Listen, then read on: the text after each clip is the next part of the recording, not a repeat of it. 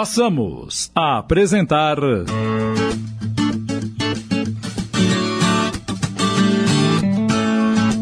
História do Dia a Dia.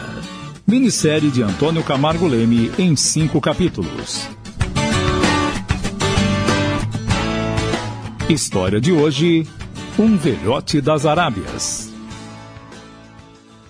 O vovô Nando é um dos personagens de destaque da minissérie A Família Busca Fé. Era muito querido pelos netos e vivia inventando mil e uma brincadeiras para a garotada. Ultimamente, talvez movido pela idade, vive dando uma de sonâmbulo. Levanta-se e anda pela casa à procura de coisas para comer. O homem é mesmo um grande faminto.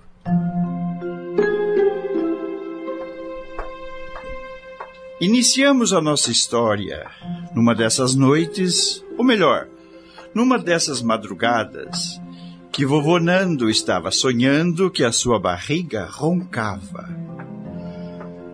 Dando uma de sonâmbulo, levantou-se e saiu à procura de alguma coisa para comer, esbarrando e tropeçando em móveis e objetos por onde passava.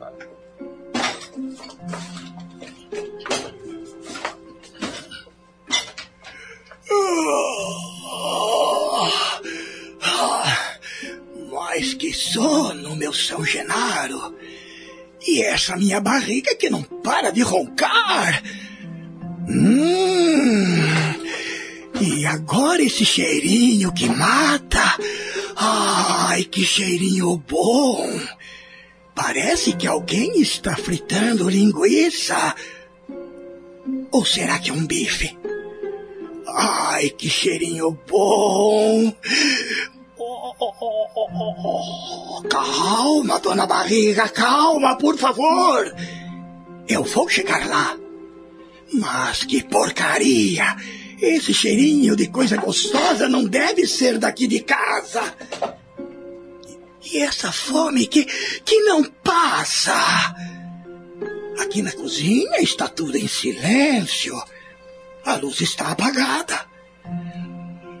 Ai, ai, ai, que fome. Ah, já sei. Já sei. Vou procurar a barra de chocolate das crianças. Amanhã, antes que elas percebam, eu vou correndo até a padaria, compro outra barra de chocolate e elas nem vão perceber.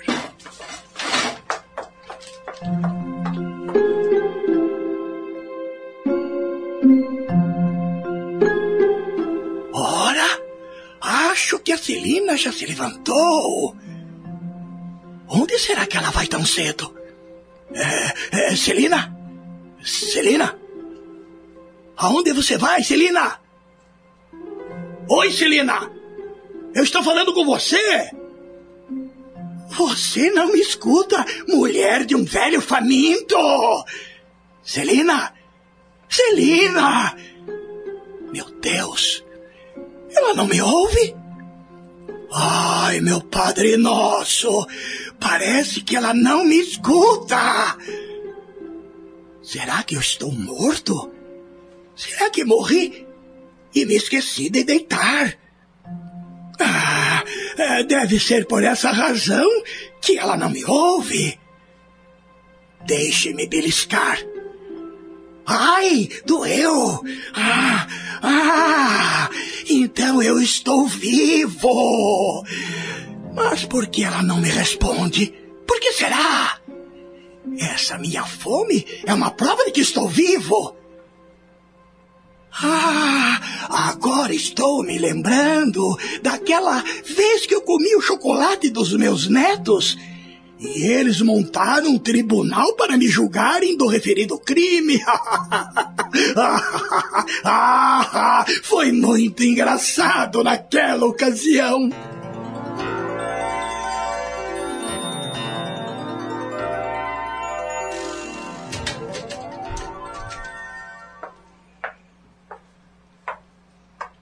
Já tomou seu chocolate hoje, meu garotão? mas, mas que complô é esse? Bom dia, vovô Nando! Bom dia, meu docinho de coco! Você vai bem, Lucy? Sim, senhor, eu estou ótima. Bom dia, meu avô do coração! Bom dia, minha querida Leninha! E você, como vai? Eu vou muito bem, vovô Nando. E o senhor também, não é? Não tem dúvidas. Eu estou muito bem. Mas a que devemos esta reunião matinal no quarto do Beto? Por um acaso o senhor se esqueceu que nós estamos em férias, vovô Nando? Ah, pelas barbas de Maomé! Não é que eu me esqueci mesmo. Mas qual é o objetivo desse encontro dos meus queridos netos logo cedo? Ah, o senhor também é um bocado curioso, não é, vovô? Por um acaso, há alguma inconveniência da gente querer saber o que se passa na cabecinha de uma garotada tão inteligente como vocês? Ah, não é nada de grande importância, senhor vovô Nando. Apenas estamos colocando as nossas fofocas em dia. Mas, já que o senhor está tão interessado em saber das coisas, vamos aproveitar a ocasião para lhe fazer uma pergunta. O senhor concorda? Sim, sim, claro. Fiquem à vontade. Vovô Nando, que mal lhe pergunte, hum, por um acaso. Ó, veja bem. Hum? Eu acho que o senhor não seria capaz de fazer o que foi feito. Mas, hum, por um acaso. Bem, eu também acho que não seria capaz. Mas diga-me logo o que é. Qual é esse problema misterioso? Então vamos ao caso. Pois é, vovô. Ontem à tarde eu ganhei um chocolate da tia Bel. Um chocolate? Da tia Bel? Ah, já sei. Um chocolate da tia Bel.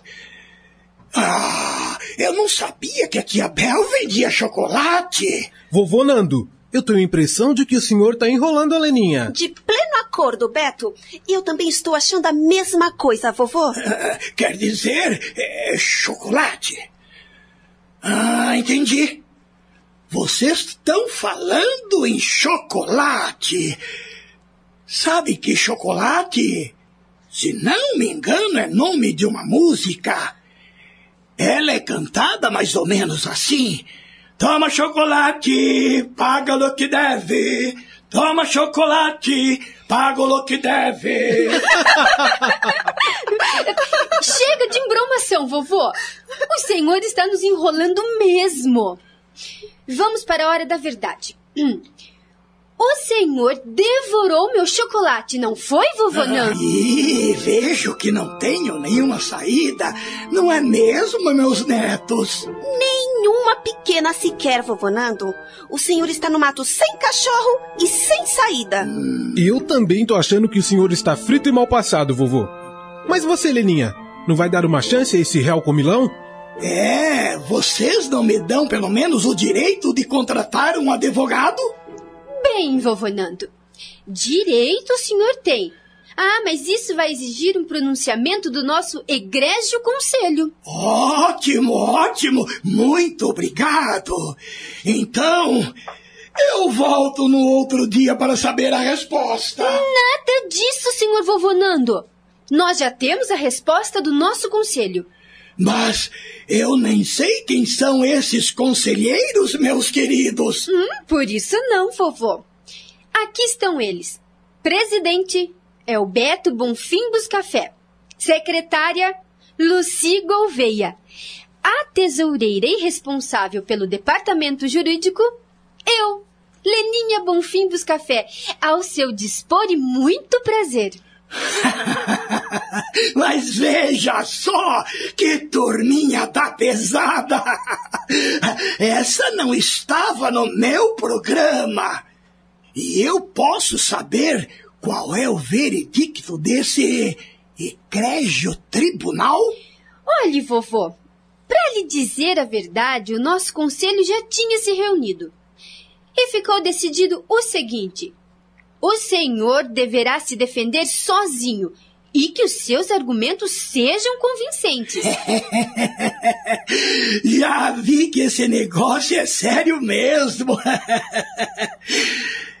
Está bem, mas já que insistem, vamos aos fatos.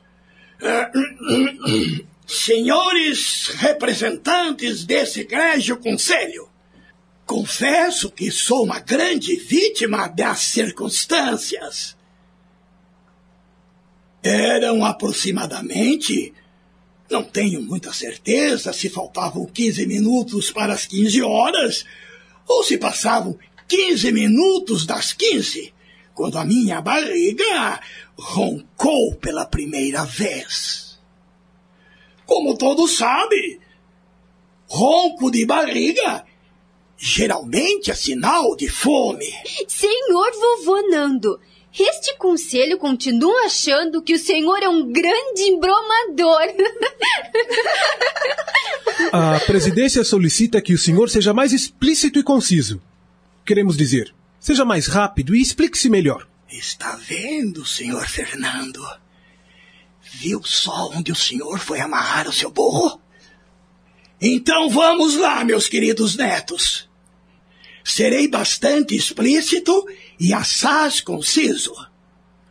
O nobre conselho me interrompeu quando eu ia falar do segundo ronco, correto? Correto! Foi exatamente no terceiro ronco da minha barriga que não tive mais dúvidas. Eu precisava forrar o meu estômago com alguma coisa para saciar a fome e certamente diminuir o ronco. E eis que, de repente, sobre a mesa da cozinha, observei um pequeno volume. Era um pacote colorido que me convidou a desembrulhá-lo. Foi o que fiz, sem muita cerimônia. Encontrei ali um pedaço de chocolate desses, assim. Comum e até meio amargo, sabe? E eu. Eu protesto, senhor presidente. Era um belo tablete de chocolate ao leite com pedacinhos de nozes. E todo coberto com caramelo. Hum, e diga-se de passagem, ele estava inteirinho, sem nenhuma mordidinha. Protesto aceito. Continue, vovô. Está bem, está bem, gente. Já vi que não adianta chorar pelo leite derramado, não é, minha querida neta? Vovô Nando, nós não estamos chorando pelo leite derramado. Nós estamos chorando pelo chocolate comido. bem, bem, bem. Já que fui devidamente julgado e certamente serei condenado, antes de receber o veredicto final, isto é, a sentença e a pena correspondente, eu gostaria de fazer um derradeiro pedido aos membros do conselho, pois. É justo. Eu acho muito justo. E vocês, concordam? Concordamos plenamente. É, obrigado, meus queridos netos. Estamos apresentando.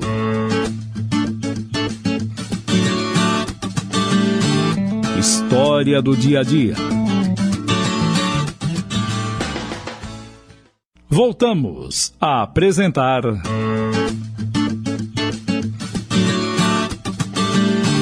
História do dia a dia.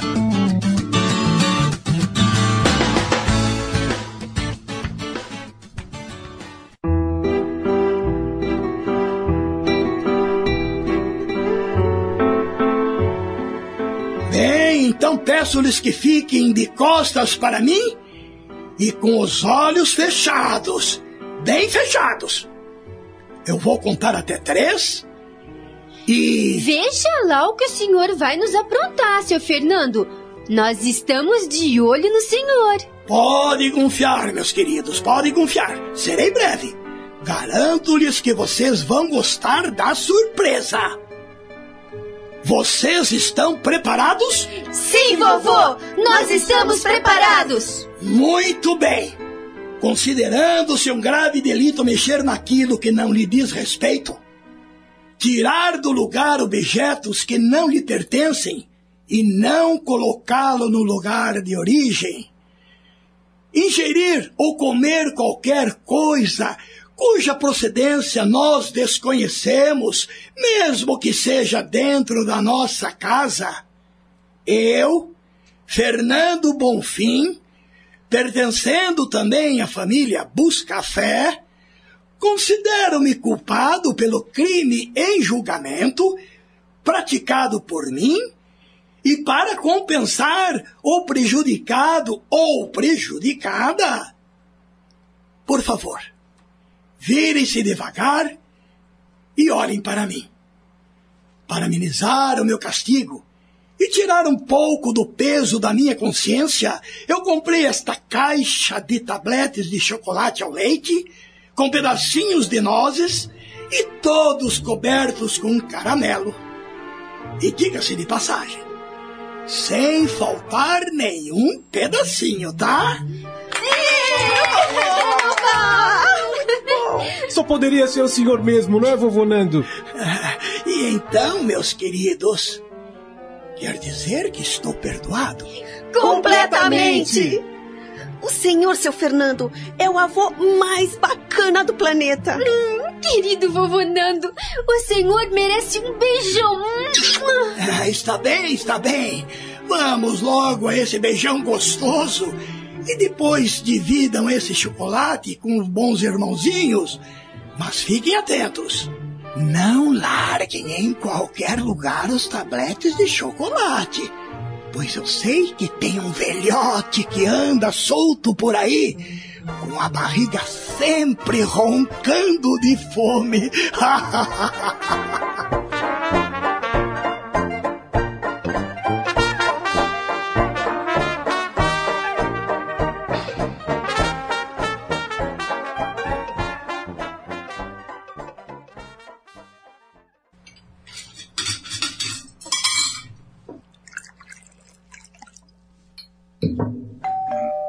Quem será, Madalena? Assim, tão cedo? Ah, tenho quase certeza que é a dona Celina.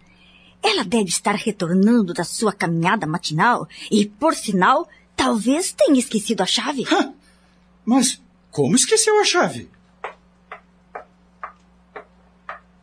Deixe que eu atendo.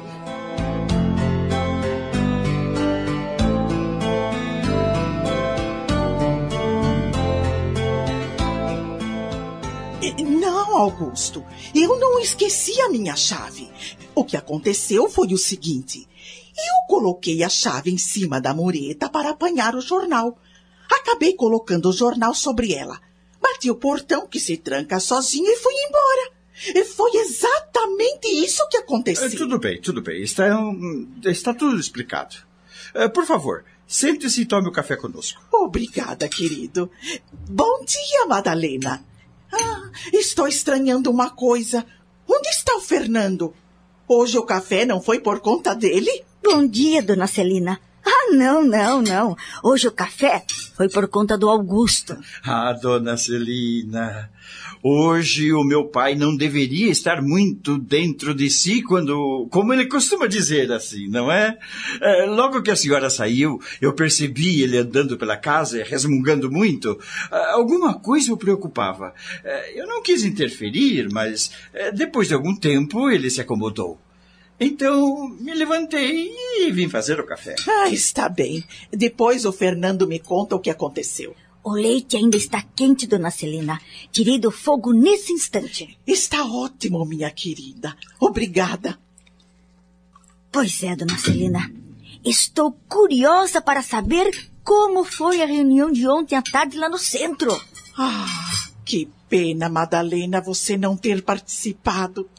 Você não imagina o potencial daqueles jovens e até de algumas crianças que, como nós já sabemos, nascem preparadas para as inovações neste nosso planeta. É, a senhora tem razão, dona Celina. Acontece que muitos adultos, no nosso caso, nós, que pertencemos à geração anterior, cuja data de validade está por vencer. Ai, ai, ai, credo, Augusto. Não é bem assim, meu bem.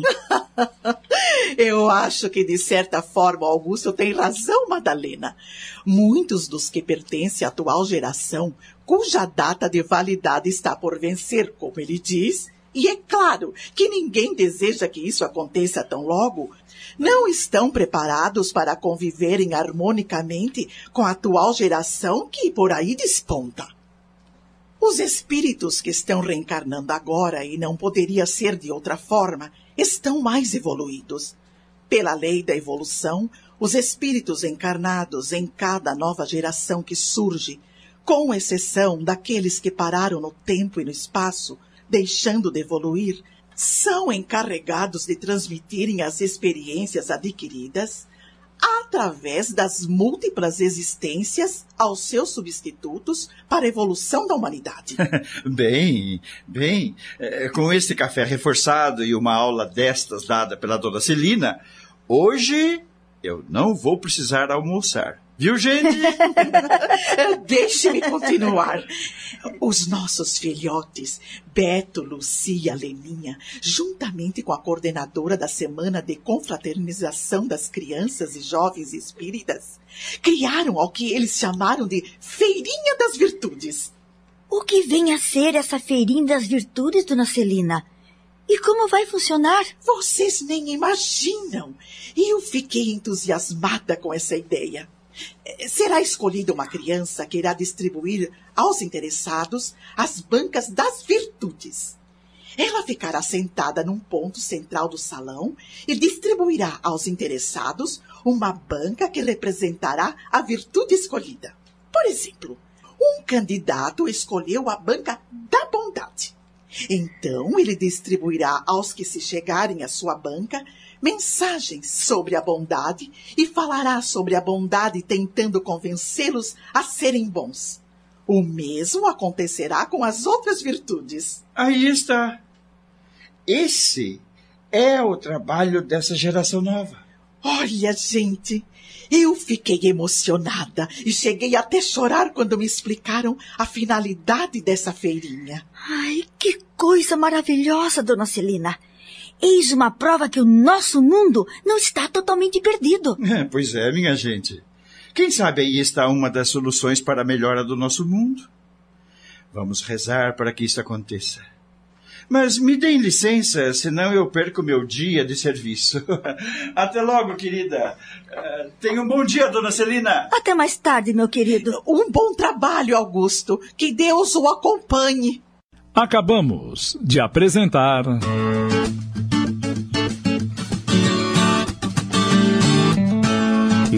História do Dia a Dia.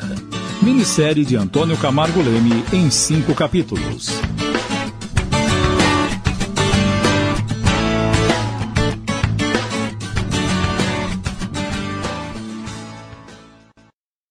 Passamos a apresentar.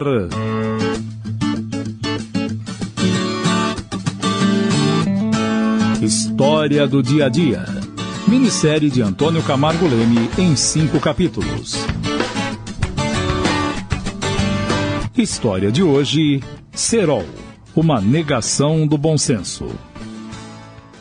Marcela, galgando pequena escada encostada no muro que divide as duas propriedades, chama nervosamente pela vizinha. Oi, Madalena! Por favor, vem até aqui! No corredor! Tem um recado urgente para lhe dar! Venha rapidamente! É um recado do Beto! Ele está muito nervoso!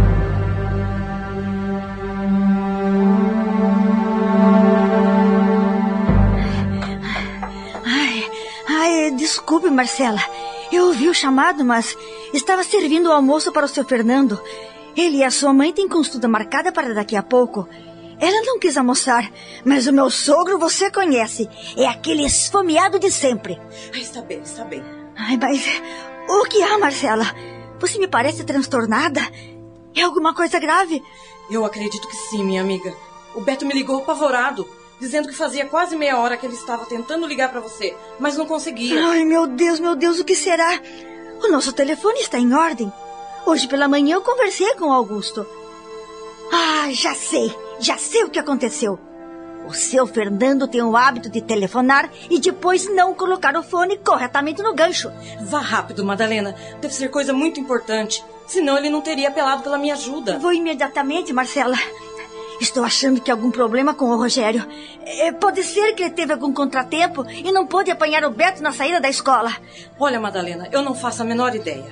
Ligue para ele e depois você me conta. Obrigada, Lela. Obrigada pela sua ajuda. Eu vou ligar agora mesmo.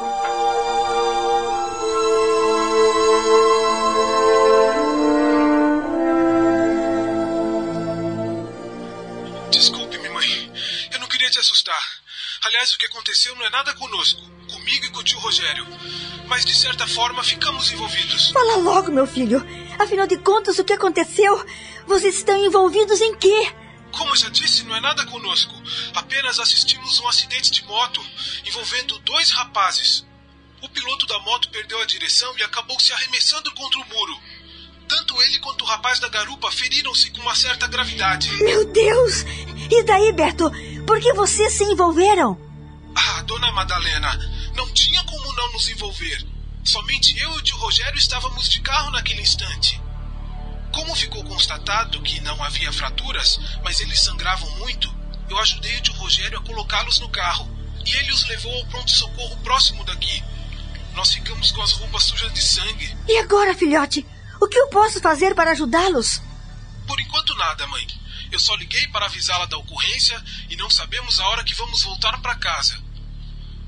Policial civil apareceu por aqui e pediu para aguardarmos a chegada da polícia técnica.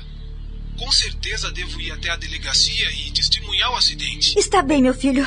Mas você vai ficar com fome, não é? Essa ocorrência não é aqui perto de casa, é? Não, mamãe. É um bocado longe de casa, eu já lhe disse.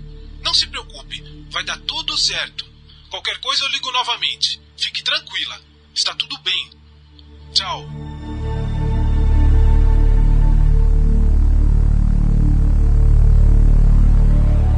Lela, sou eu, tua vizinha. Fala, minha amiga. Ligou para o Beto? Soube o que aconteceu? Fique sossegada.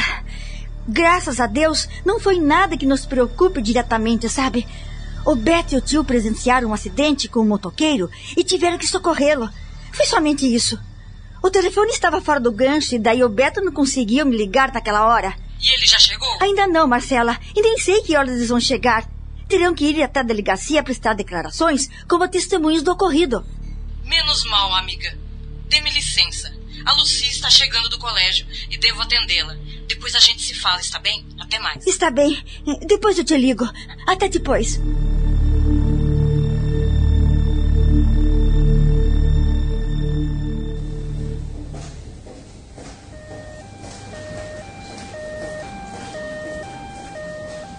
Por favor, senhor Rogério. Foi o senhor que socorreu os dois jovens que foram acidentados com a moto? É. Sim, fui eu. Há algum problema? Problema além do que já estamos enfrentando, não. Mas o estrago na saúde dos dois rapazes foi um bocado grande. O piloto da moto, segundo o que eu soube, foi o mais prejudicado.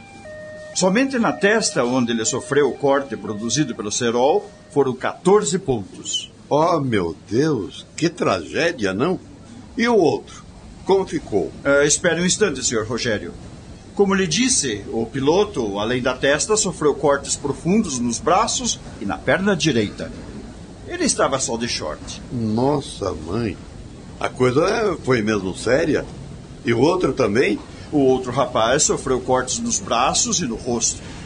Uh, Desculpe-me, senhor Rogério. Essas perguntas que estou lhe fazendo são de praxe. Recomendações da própria polícia. Tudo bem, eu entendo. Em face da gravidade do ocorrido, o senhor não pôde esperar pelo socorro oficial e fez o que era certo no momento. Perfeitamente. Um policial civil que passava por ali no momento do acidente acionou o 190 e, junto com meu sobrinho, ficou aguardando a chegada da viatura para as providências necessárias. Obrigado, senhor Rogério. O senhor vai aguardar um pouco mais, pois não? Os familiares deles foram informados da ocorrência e já estão vindo para cá. Pode ficar tranquilo. Eu só vou me retirar daqui quando estiver tudo solucionado. Com licença e obrigado. Oi, Beto. O que manda? Tio Rogério, o resgate já chegou. O policial civil está comigo, deu todos os esclarecimentos necessários. Tio Rogério, eu acho que o senhor não vai acreditar. Ué, diga-me logo. Quem sabe eu acredito. Pois é, tio. Algumas testemunhas surgiram logo que o senhor saiu e entregaram à polícia os responsáveis pelo uso do cerol, que acabaram sendo presos pelo detetive Edson, aquele policial aqui presente. E acredite, eram dois os responsáveis pelo acidente: o pai e o filho. Triste notícia, sobrinho. Mas que safadeza! Essas caretas, além de pagarem a multa estabelecida, devem arcar com as despesas em decorrência dessa estupidez urbana. De acordo com o senhor, tio Rogério. No momento eu estou liberado. O senhor vem me buscar? Claro que vou. Aguarde mais um tempinho. Dentro de mais alguns minutos também serei liberado.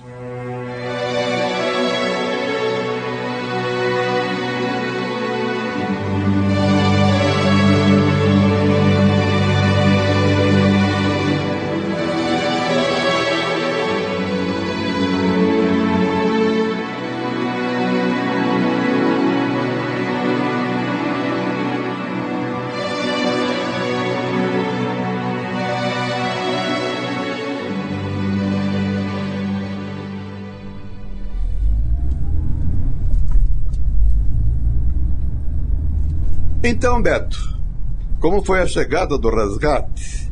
Eles não reclamaram pelo fato das vítimas não se encontrarem no local do acidente? Não, tio Rogério.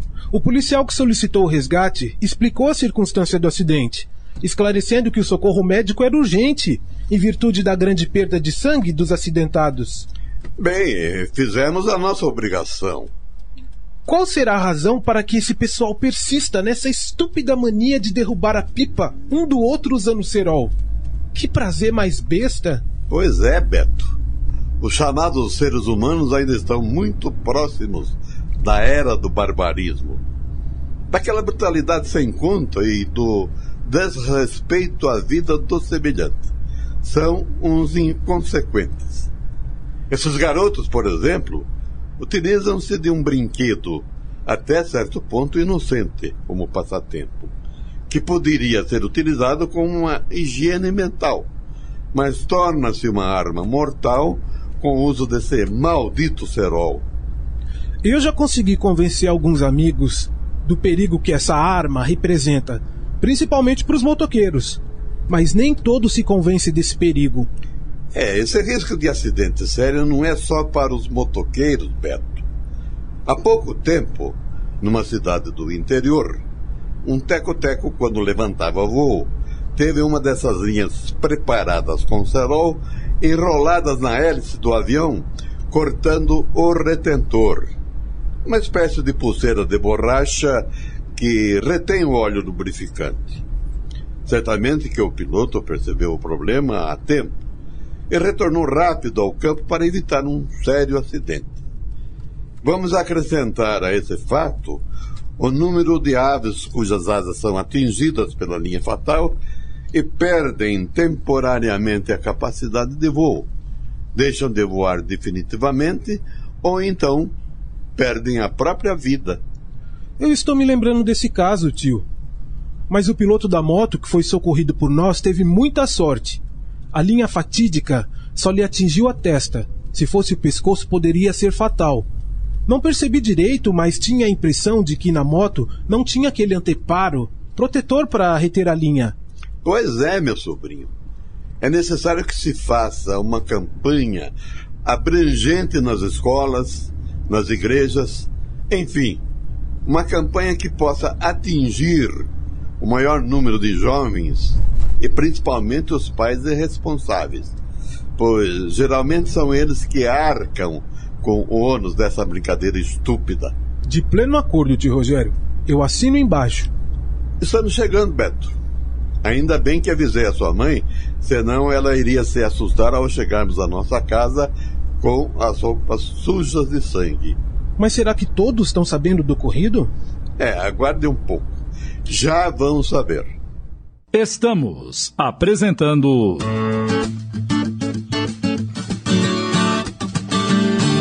História do dia a dia. Voltamos a apresentar.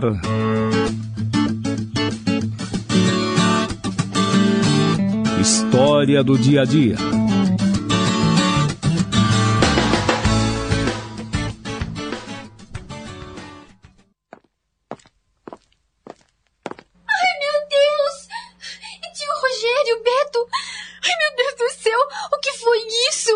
Fique tranquila, nenê. Nada aconteceu conosco. Nós apenas socorremos as vítimas de um acidente de moto. Oh, tio! Puxa vida! Assim a gente morre do coração. Calma, maninha. Fizemos aquilo que qualquer cristão faria em nosso lugar. E como foi esse acidente, Beto? Vamos com calma, querida. Antes de entrarmos para nos livrar da roupa suja e tomar um belo banho, eu e o Beto vamos lavar primeiro o carro, que está bem mais sujo do que nós dois. Depois lhe contaremos o que aconteceu. Correto? Está bem, tio Rogério. Eu me encarrego de fechar o portão. Então, mãos à obra.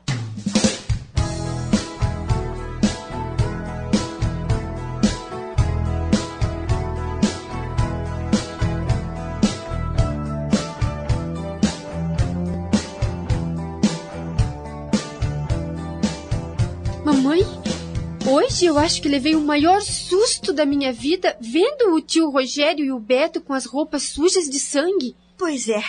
Se eu não soubesse o que havia acontecido com eles antes de chegarem aqui, certamente que eu também me assustaria como você se assustou. E quando a senhora pediu ao pai da Camila para me dar uma carona, já estava sabendo do acontecido, não? Claro que eu sabia. E também sabia que o Beto teria uma aula menos do que você. E que o seu tio teria um compromisso e não poderia ficar à sua espera.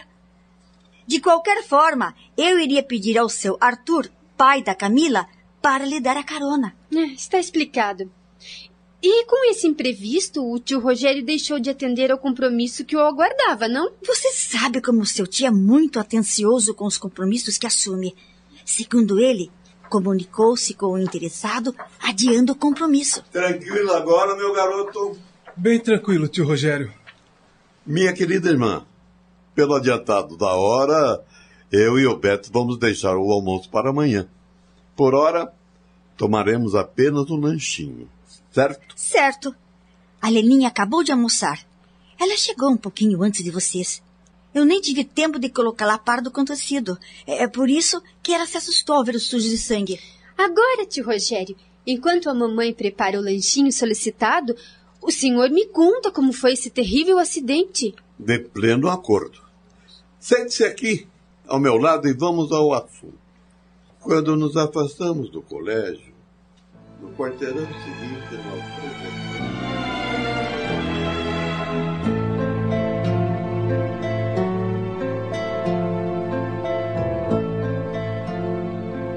E foi isso que aconteceu, minha sobrinha. Dois jovens que depois ficamos sabendo eram também alunos do colégio e voltavam para casa. E o pior de tudo isso, tio Rogério, é que existe muita gente envolvida com essa máfia do cerol. Se há aqueles que compram, é porque certamente há aqueles que fabricam e vendem. E é com essas e outras que há muita gente lucrando com a desgraça dos outros. Essa que é a verdade. Nós sabemos que os usuários do cerol, quando apanhados pela polícia, pagam uma multa pesada e na reincidência o valor é dobrado. Pois é, minha gente. Errar é humano, mas persistir no erro é uma grande burrice, principalmente nesse caso. Perfeitamente, Madalena. E para os fabricantes e vendedores do cerol, a tolerância deve ser zero. Multa pesada e suspensão por 30 dias ou mais se forem estabelecidos oficialmente. O pior é que os próprios garotos ou os adultos irresponsáveis fabricam em casa esse brinquedo fatídico. O policial que estava lá conosco contou que um dos seus sobrinhos, numa véspera de Natal, teve o tendão de Aquiles cortado quase que completamente por uma dessas linhas. A consequência disso foi um Natal triste para toda a família. E o garoto ficou dois meses afastado das suas atividades normais, com a perna engessada. Pois é, tio Rogério. Essas tragédias aumentam sempre no período de férias escolares. Há ainda outro risco sério de acidentes, quando alguém consegue derrubar a pipa do companheiro. Você disse do companheiro? Sim, tio Rogério. É uma espécie de competição na qual cada um quer ser mais esperto que o outro.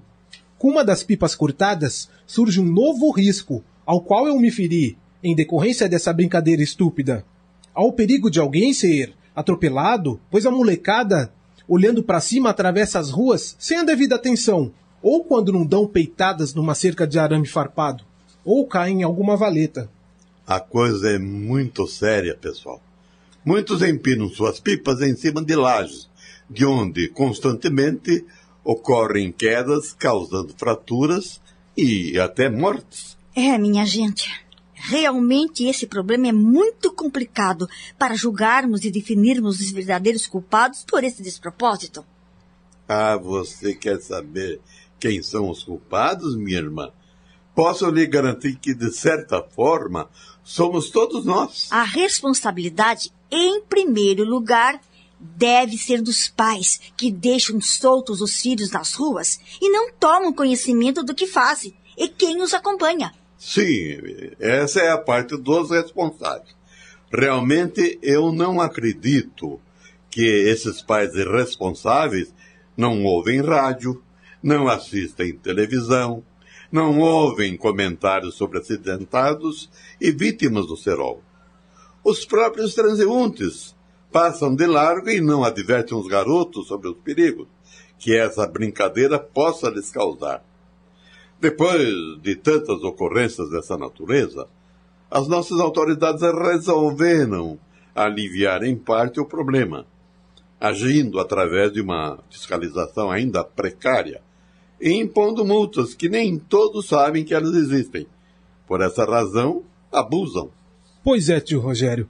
Na verdade, o que existe é um verdadeiro desrespeito ao próximo, ao ser humano, quando a causa da agressão não atinge apenas a sua moral, mas também e principalmente a sua integridade física. Mano, meu Deus! Mas que filosofia, hein? De onde você tirou isso tudo? Mas é isso mesmo, Leninha. O Beto está coberto de razão. Nos diferentes cursos que fiz sobre segurança, em todos os sentidos que possamos imaginar, o acidente não é uma obra ocasional, ou, como se diz por aí, obra do destino. Todo acidente tem um responsável. Tem um elemento causador que, por descuido ou por desconhecer as normas de segurança, por negligência ou simples teimosia, não eliminam os fatores de risco.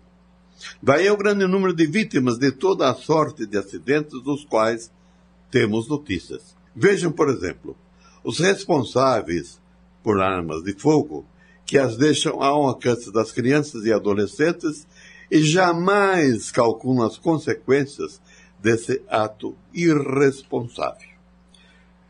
A seguinte frase encerra uma grande verdade. Prevenir acidentes é dever de todos. A pior consequência de todas essas tragédias é o grande prejuízo que todos nós pagamos pelo tempo que os acidentados ficam ausentes do trabalho ou das suas atividades normais, criando ônus para a família e principalmente para a sociedade. Quando não damos ouvidos à voz da razão, os alertas divinos vêm por imposição. Nós estamos de pleno acordo com seus comentários, Rogério, mas como não podemos voltar ao tempo e evitar o acontecido, vamos todos vibrar para os garotos acidentados. Que eles se recuperem rapidamente dos ferimentos e voltem em breve às suas atividades normais. Assinamos, Assinamos embaixo. embaixo. Acabamos de apresentar.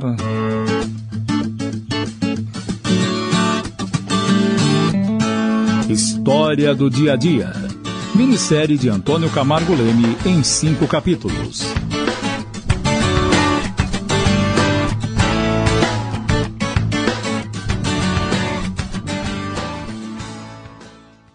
Passamos a apresentar.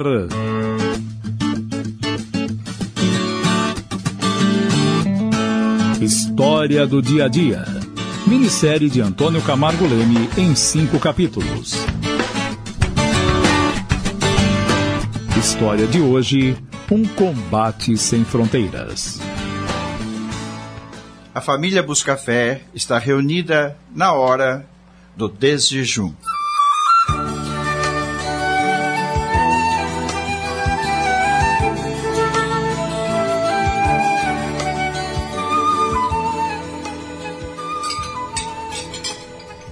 Dona Madalena, eu tenho uma reclamação a fazer. Qual é o problema agora, meu filho? Esse pãozinho que a senhora faz está muitíssimo gostoso. Dessa maneira, eu não tenho condições de fazer meu regime. A senhora concorda? É, realmente você está um pouco rechonchudo para os padrões aceitáveis. Você não acha? Ah, Realmente o pãozinho está muito gostoso, mas e você? Como está o seu controle? Descontrolado, meu filho? Ai, a senhora viu só o que o Beto fez, mamãe? O pãozinho que já estava preparado para eu levar de lanche, ele passou a mão e comeu. Fique tranquila, maninha. Você nunca ouviu dizer que o bom prato de comida ou um bom bocado é para quem come e não para quem faz? Ai, você é um grande folgado, seu Beto. Você vai ficar com essa pança cada vez maior, tá, seu guloso? Não joga praga, maninha. Você não sabe como será o seu dia de amanhã. Você que não sabia antes o seu dia de amanhã. Por isso que tá ficando balofo. Ah, Beto, Fala, papai. eh, fique tranquilo quanto ao regime para emagrecer. Acho que finalmente a ciência descobriu uma nova técnica de emagrecimento que, segundo os entendidos, é infalível. Oh, ora, diga logo qual é essa técnica, querido. Se funcionar mesmo, eu quero usá-la. Ah, meu bem, você não precisa fazer nenhum regime para emagrecer. Você ainda mantém aquele corpinho esbelto do tempo em que nos conhecemos. Ah, cuidado, minha gente. Não vão se engasgar com o café. Está vendo só, maninha? O nosso pai Augusto de vez em quando se levanta todo romântico. Garanto-lhe que hoje à tarde ele vai trazer um belo arranjo de flores para a Dona Madalena. E esse vaso com flores que está sobre a mesa? Com toda certeza estão pensando que foi o vovô Nando que o deixou aí, pois não? E não foi ele? Claro que não, mano. Fui eu mesmo, Beto. O meu pai colheu essas rosas ontem pela manhã, antes que elas fossem atacadas pelas saúvas. Ele preparou esse arranjo e eu esqueceu na área de serviço. Eu resolvi trazê-lo aqui para dentro. Foi isso mesmo, Beto. O seu Fernando estava preocupado com o ataque das saúvas, que não lhe dão folga. E mais preocupado ainda com o surto de dengue que está preocupando as nossas autoridades e também o povo. Espere aí, pessoal. Vocês não querem saber qual é a nova técnica para emagrecer sem muito exercício? Ah, é isso mesmo, papai. Diga logo. Ontem eu ouvi pela televisão. É um novo spa que vai revolucionar as técnicas de emagrecimento. Ai, um novo spa? Sim, spa Radrapo na boca, minha querida. Cuidado, não vão se engasgar com o café. Ah, meus queridos, eu me esqueci de lhes comunicar. O vovô Nando, atendendo ao pedido de alguns amigos, donos de chácaras na região, que moram na capital, comprometeu-se a fazer uma vistoria nas suas propriedades, a fim de eliminar possíveis focos do mosquito Aedes aegypti. Ah, embora eles tenham caseiros que muitas vezes ignoram a gravidade do problema e, e por essa razão não tomam as devidas providências para evitar a procriação dos mosquitos. Eu já tô sabendo disso. O vovô Nando me pediu para ajudá-lo e se tiver mais alguém que se prontifique, vai ser muito bom. O nosso bairro não está sendo citado pelos pesquisadores, mas encontra-se muito próximo de vários bairros cujos focos dos mosquitos aparecem com frequência. Por essa razão, não podemos dar moleza para o corpo. Vamos ajudar? Eu vou dar uma força para vocês. Na próxima semana, eu terei dois dias de folga para compensar pelos trabalhos extras que fiz na firma durante o mês. Segunda e terça-feira, estarei à disposição para ajudá-los. Ótimo, paizão. Realmente a situação está muito séria.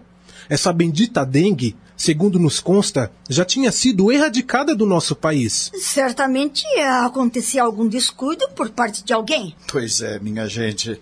Com toda certeza foi algum descuido das autoridades. E também de algumas pessoas que acham que as tragédias ou coisas ruins só acontecem com os outros e acabam abrindo a guarda. Abrindo a guarda, papai? Essa é uma expressão de descuido, maninha. Isso quer dizer que as pessoas deixaram de seguir as orientações, descuidaram de eliminar os focos do nascedouro dos mosquitos, transmissores da dengue. Ah, já sei. Tomar cuidado com todos os recipientes que possam armazenar água, eliminando dessa forma o ambiente que permita a proliferação dessa praga. Certo? Bravo, maninha! Você tirou de letra esse assunto. Se todos se conscientizasse desse perigo, para toda a nossa vida, poderemos nos livrar dessa praga de uma vez por todas. Basta que colaborem para interrompermos o ciclo de vida desses mosquitos. E só não deixar vasilhames em qualquer lugar para o armazenamento de água da chuva ou de qualquer outra fonte. Muito bem, minha gente. O papo está muito bom, mas o relógio não para. Vamos tratar da vida? Você vai levar marmita hoje, Augusto? Uh, não, Madalena. Hoje nós vamos ter um almoço diferente. O encarregado da nossa sessão está fazendo aniversário e vai levar refrigerante e salgadinhos para a comemoração. Uh, bem, pessoal, eu já estou de saída. Uh, um bom dia para vocês. Obrigada, querido, obrigada. Deus o acompanhe. E eu vou estudar matemática, porque hoje eu terei prova.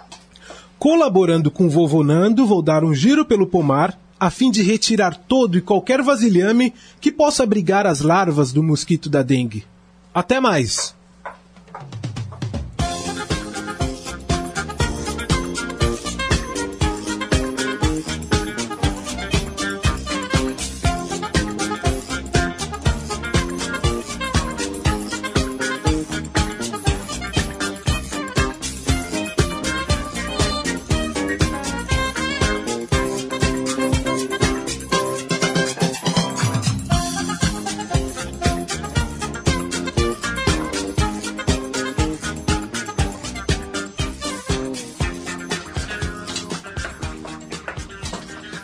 Nossa, minha mãe, estou cansada.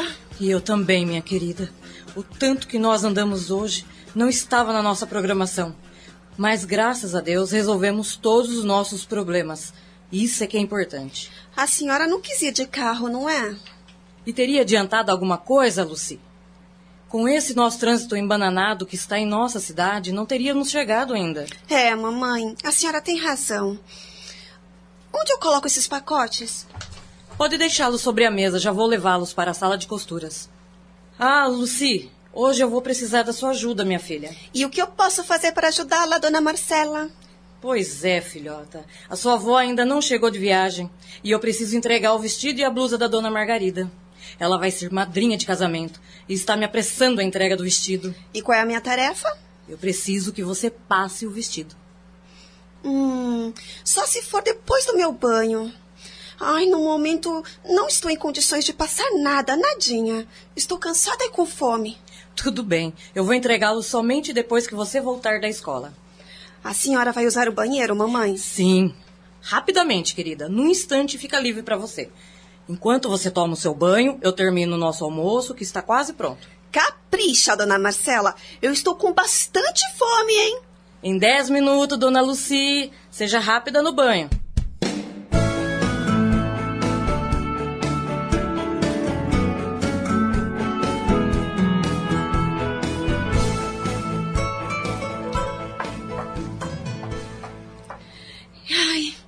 Eu não sei se era a minha fome, mas o seu almoço estava delicioso. Obrigada, querida. Eu agradeço em nome da sua avó. Eu só preparei a salada. O almoço foi por conta dela. Foi só tirar do freezer e esquentar. Seja lá de quem for o mérito, eu sei que almocei muito bem. E agora? Você pode passar aquele vestido de que lhe falei? Hum, ele está sobre a mesa de costura. Veja se está bom. Eu passei enquanto a senhora tomava banho. Obrigada, minha filha. Essa operação de passar roupas à sua avó é encarregada, mas essa tarefa você a fez tão bem quanto ela. Mudando de assunto, dona Marcela, eu e a Leninha teremos que ir de ônibus para o colégio.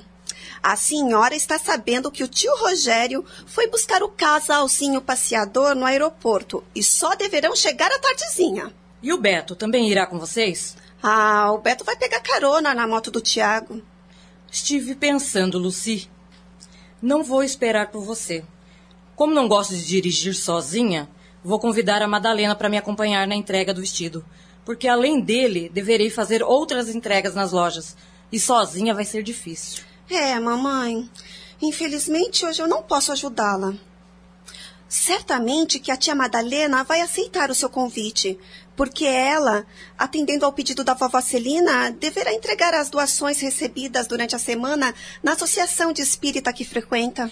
Ótimo! Dessa forma, mataremos dois coelhos com uma só paulada. Você vai sair logo para a escola? Bem, eu estou aguardando a Leninha me chamar. Lucy, vamos! Tá na hora do ônibus! Está ouvindo? Chegou a hora. Estou de saída. Beijo, mãe! Deus abençoe, filha. Boa aula. Também estou saindo, vou convidar a Madalena. Espero que ela não tenha outros compromissos.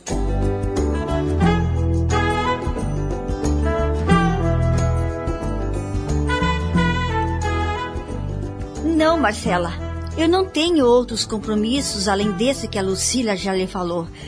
A dona Celina pediu-me para entregar o material arrecadado lá para o bazar. Por hora, é esse o meu único compromisso. E você já está pronta para sair? Bem, eu acredito que estou. O que você me diz desse conjunto? O que eu lhe digo, minha querida amiga, que você está sempre elegante e para qualquer ocasião, mesmo com as roupas caseiras. Ai, não exagera, Marcela. É, Isso é bondade sua. Ah, está bem. Não elogio mais. Mas você está bem para sair agora. Vamos? Eu preciso que você me ajude. São vários pacotes e eu estou sozinha em casa. O Beto e a Leninha já foram para a escola. Eu vou ajudá-la. O meu carro está aqui em frente. Mãos à obra? Estamos apresentando.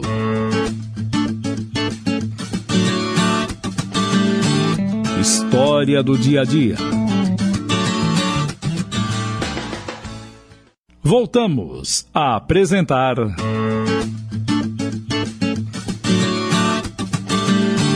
História do dia a dia.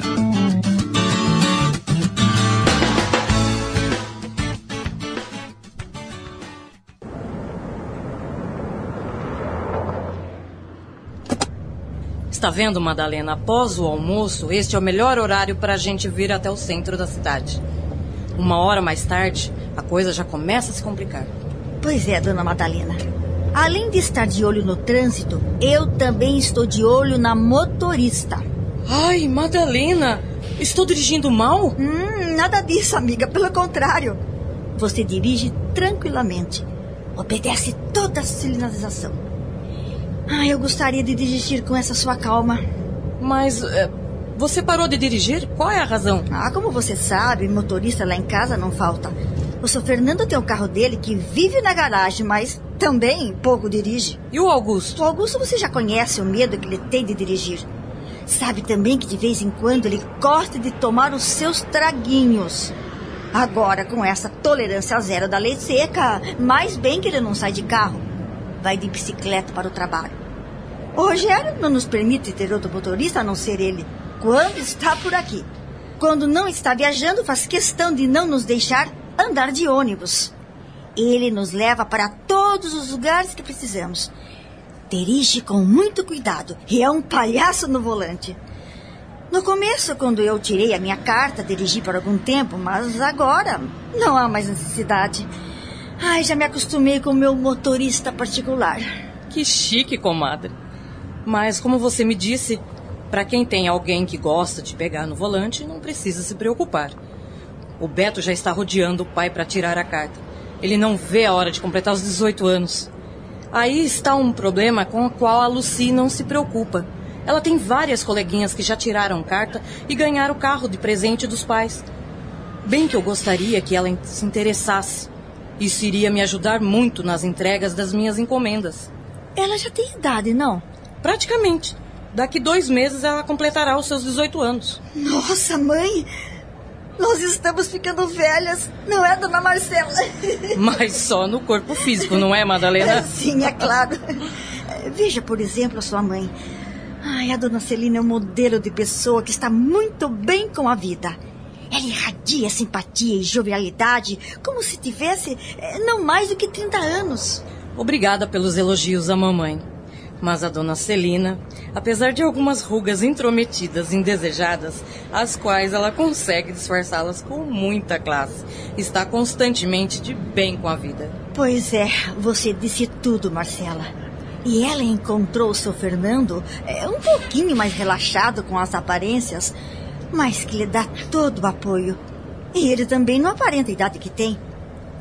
Lela, o nosso papo está muito gostoso, mas eu acho que chegamos ao nosso destino. Não é naquele prédio a residência da Margarida? Sim, Madalena, é exatamente ali. Eu vou manobrar o carro para estacionar naquela sombra ali em frente, porque esse sol está super quente. Aqui já está bom. Está ótimo. Você me ajuda a fazer minha entrega, depois nós vamos fazer as suas, tá? Ah, perfeito! Mãos à obra!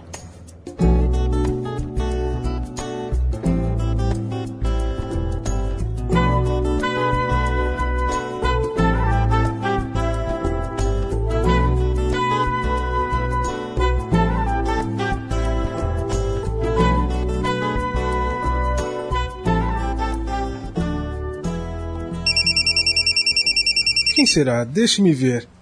Ah, é o tio Rogério. O que será? Oi, tio, algum problema?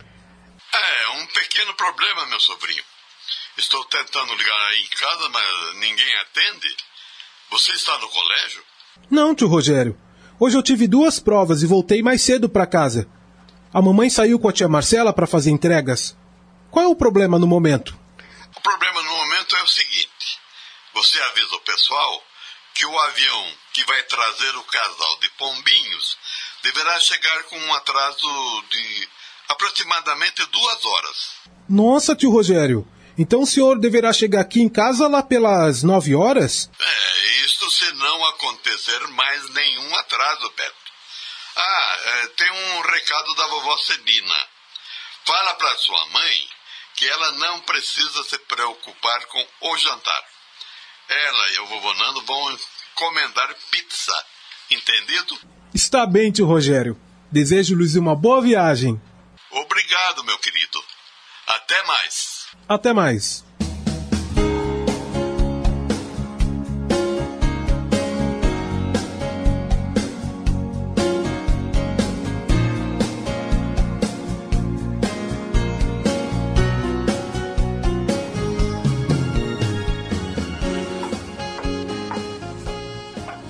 Oi, mãe, você já chegou? Já, meu filho.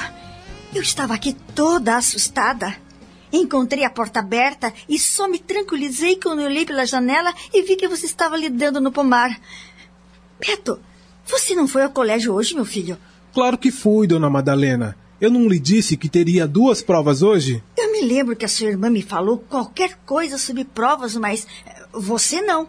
Desculpe-me, dona Madalena. Certamente me esqueci de avisá-la sobre as provas. E também que eu viria mais cedo para casa. Eu fiz companhia a Marcela para fazer entregas, mas estava preocupada com o retorno dos seus avós. Eu preciso fazer um jantar especial, principalmente para as visitas que vamos receber. Hum, já sei. A senhora está falando das garotinhas que vão passar a temporada conosco? Certo, Beto. É isso mesmo. Bem, minha querida Madalena, se for uma questão de tempo para o jantar especial, não se preocupe. O tio Rogério me ligou avisando que o avião está com atraso previsto, aproximadamente de duas horas.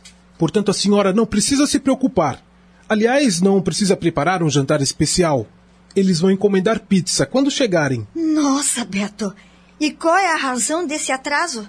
Parece que foi por falta de energia elétrica no aeroporto de Brasília. Tomara que não haja mais atraso, senão eles vão chegar muito tarde. E a Leninha já chegou? Ela também teria a prova e me falou que iria chegar mais cedo. Deve estar chegando por aí. E eu estou indo para um novo banho. Acabei de fazer uma bela faxina no pomar. O vovô Nando não vai ter muito trabalho. removi alguns recipientes que poderiam armazenar água da chuva ou da irrigação feita diariamente pelo vovô. Ah, Beto, você sabe que o seu Fernando é muito cuidadoso com esse trabalho e da nossa parte, nada que possa armazenar águas é jogado no quintal. Vai tudo para a reciclagem. E eu estou por dentro, minha querida, e colaboro na operação reciclagem. Mas tem uma coisa que muita gente desconhece. O que, por exemplo, meu filho? Mamãe, a senhora sabia que qualquer buraco ocioso num solo impermeável pode se transformar num criadouro de mosquitos?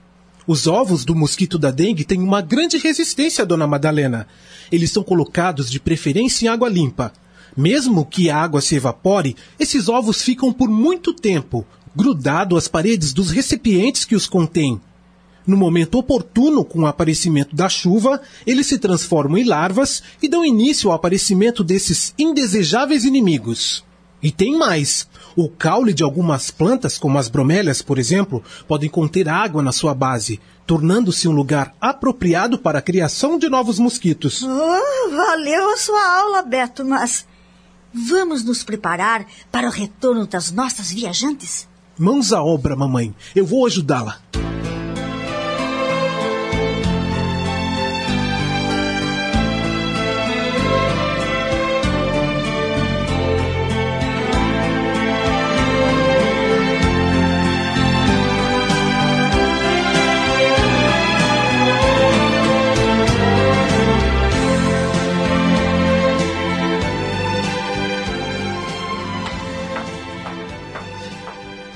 Boa noite, meus queridos.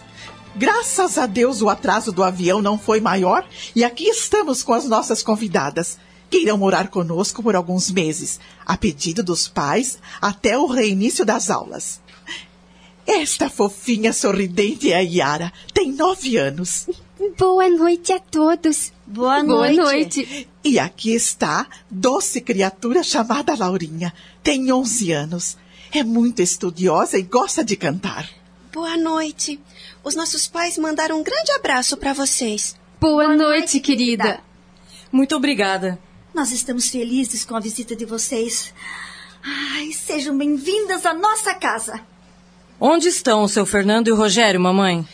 Eles estão retirando as nossas bagagens e bagagens das meninas.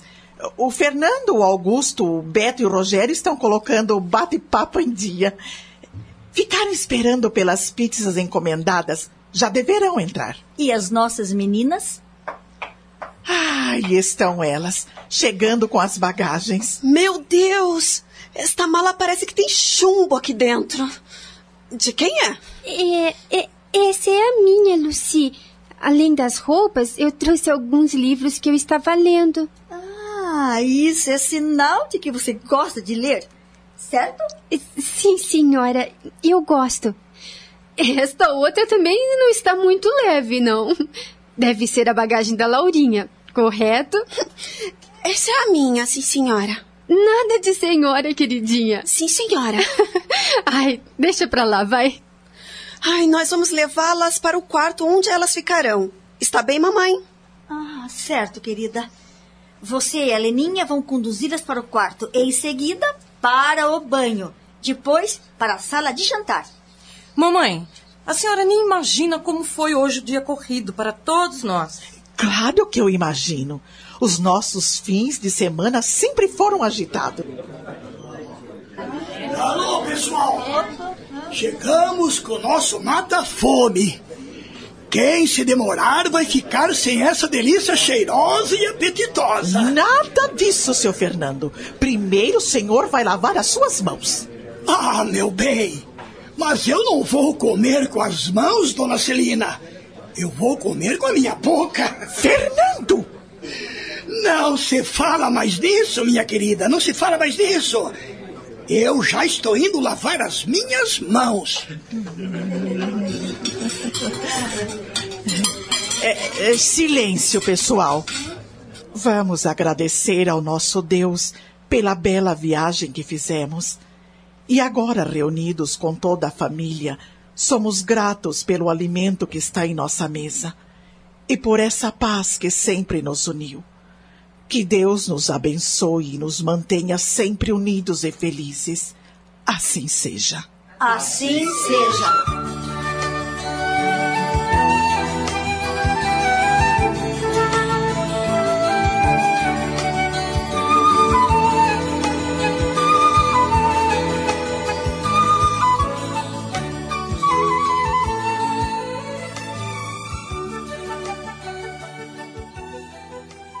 Acabamos de apresentar.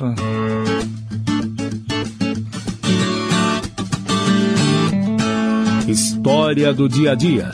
Minissérie de Antônio Camargo Leme em cinco capítulos.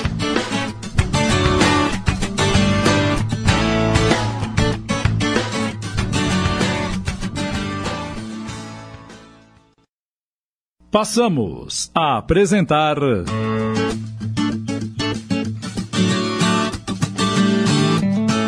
História do Dia a Dia.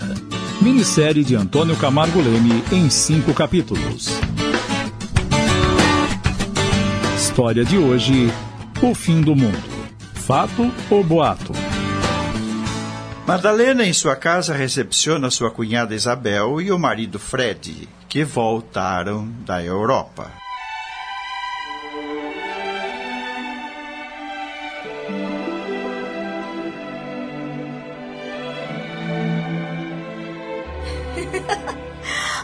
Que alegria em vê-los de volta ao doce lar da família Buscafé.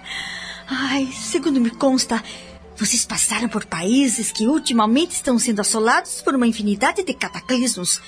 São terremotos, tsunamis, vendavais, erupções vulcânicas e outras tantas ondas de destruições que estão deixando muitos povos apavorados.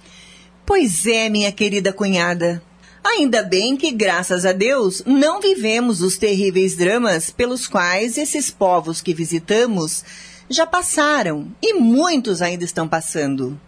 Apenas assistimos ao trabalho insano que nossos irmãos tiveram que enfrentar a fim de abrigarem os sobreviventes dessas tragédias e recuperar parte dos espaços destruídos. Sabe, Madalena, a gente sente uma sensação de insegurança por onde quer que estejamos. Muito gente triste, dona Madalena.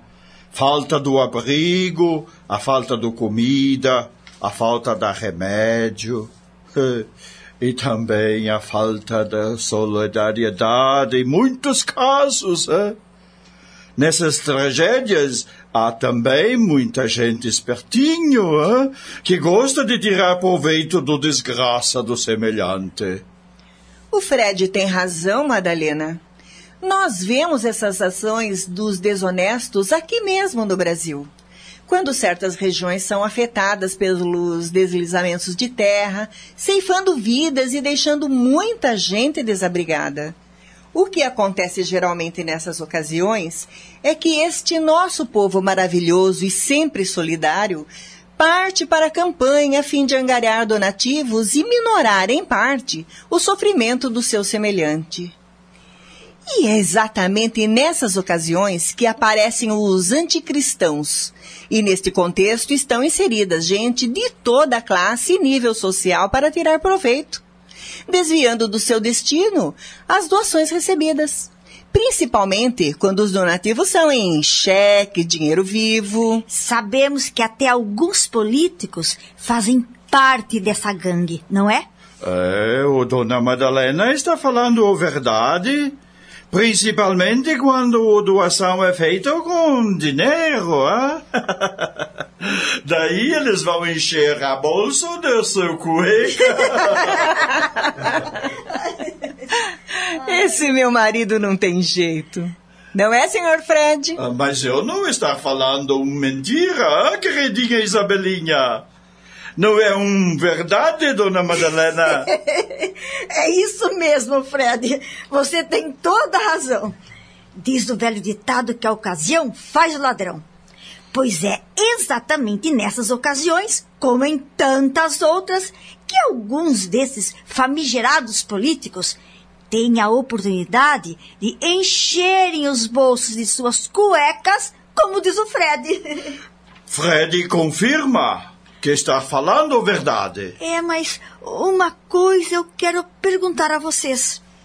Em decorrência de todas essas desgraças que vêm ocorrendo no nosso planeta, tais como superaquecimento do globo, terremotos, guerras e outros fatores de destruição, vocês devem ter ouvido falar alguma coisa sobre o fim do mundo, que deveria ocorrer no final do ano 2012.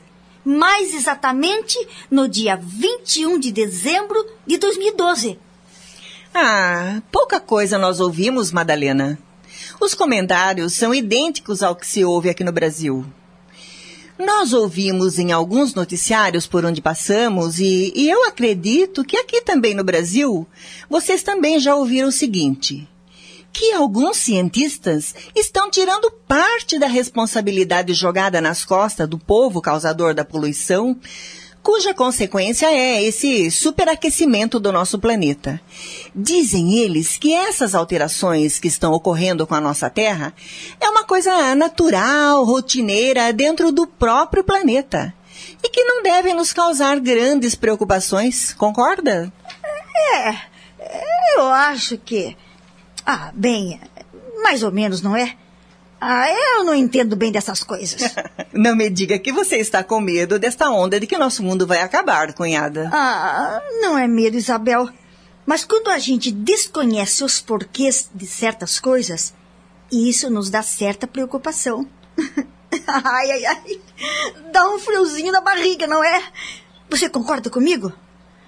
Ai, eu não imagino como seria esse tal de fim de mundo. Ué, então continue não imaginando, minha cara cunhada. Se até hoje o nosso mundo não se acabou depois de uma infinidade de predições que, de tempos em tempos, são divulgadas, e não aconteceu no ano de 2012, nem vai acontecer em época alguma. Pode ficar tranquila. Fred concorda com o Isabelinha. Se o mundo acabar aqui no Brasil, nós vamos fugir para a Alemanha. Lá no Alemanha, a mundo não vai acabar, não é? Esse Fred não tem jeito mesmo. Leva tudo na brincadeira. Há alguma razão para você lembrar-se do fim do mundo agora? Ah, de certa forma, sim. Algumas crianças e alguns adolescentes do grupo de estudos lá do centro e até mesmo alguns adultos pediram ao Rogério para falar sobre esse assunto. Agora à tarde, esses garotos deverão se reunir com Rogério aqui em casa para falarem sobre esse apregoado fim do mundo que está intrigando muita gente. Ai, que pena. Infelizmente, eu e o Fred temos um compromisso para logo mais e não temos como adiá-lo. Mas, pelo que percebi, você não está nem um pouquinho preocupado com o fim do nosso mundo, está? Portanto. É claro que eu não estou preocupada, mas gostaria de participar dessa reunião para ouvir outras opiniões a respeito do assunto. Eu gostaria de saber em que argumentos se basearam para anunciar essa tragédia. É uma pena que você não possa participar da reunião, mas acredito que não vai faltar ocasião. Vamos andando, Fred. Sim, meu Isabelinha, vamos andando. Até mais tarde, Madalena. Antes do nosso compromisso, precisamos abastecer o nosso carro, entregar as encomendas do nosso amigo Fred, o Ludovico, e depois atender ao nosso compromisso. Então venha jantar conosco. O pessoal está com saudades de vocês. E para enguiçar o nosso amigo Fred, teremos aquela grande rodada de pizza hoje à noite. Que dizem? ah, se for preciso. Fred dispensa compromisso. Nada disso, senhor Fred. Vamos ao nosso compromisso e depois voltaremos para comer a pizza. Se sobrar, é claro.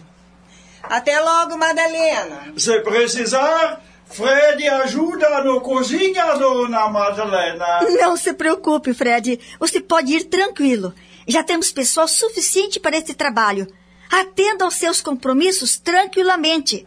Nós os aguardaremos mais tarde. Com a pizza, é claro.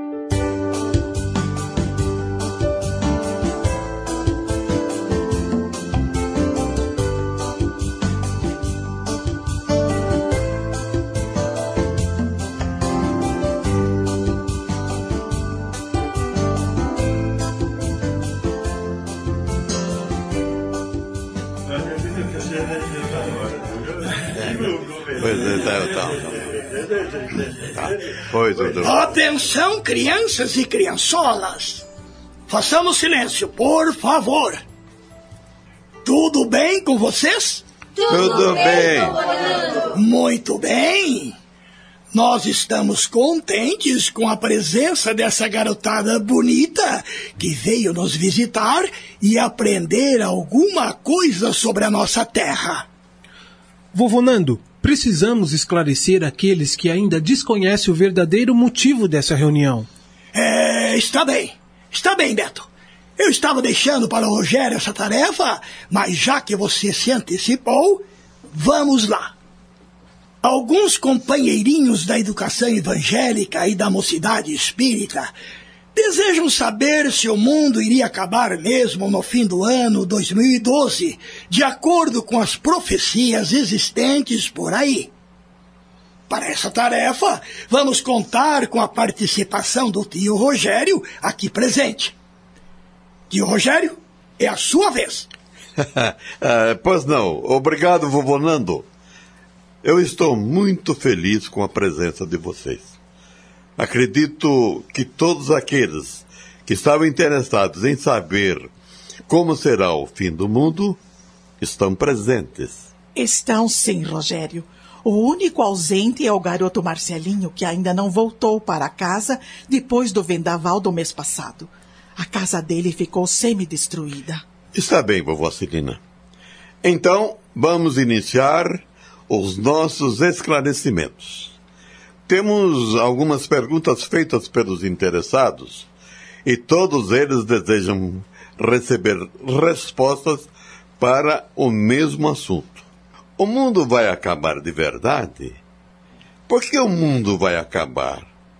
Será que o mundo precisa acabar? O que está errado com o nosso mundo? Sabe, vovó Celina, estou rindo de uma pergunta que uma garotinha me fez. Se o nosso mundo se acabar, pergunta ela, para onde que nós vamos, tio Rogério? é uma boa pergunta, Rogério. Ela está presente? Não está. A família dela não é espírita, mas eu lhe dei uma resposta que a tranquilizou. Agora vamos ao nosso assunto. Eu falo um pouco, a senhora fala um pouco, e o vovô Nando também fala um pouco. Combinado? Combinado. Estamos apresentando.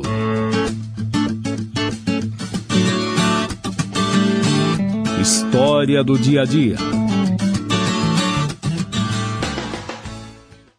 Voltamos a apresentar.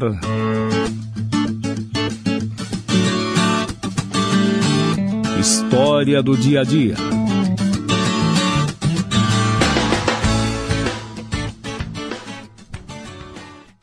Quando se ouve falar que o mundo vai acabar, meus queridos amiguinhos, temos a plena certeza de que muita gente está pensando que o nosso planeta Terra será eliminado do sistema solar. Não podemos entender esse assunto de outra forma. Lembram-se quando foi falado sobre Deus, que Deus é a inteligência suprema do universo e a causa primária de todas as coisas? Então, devemos entender que tudo aquilo que Deus cria é perfeito ou perfectível.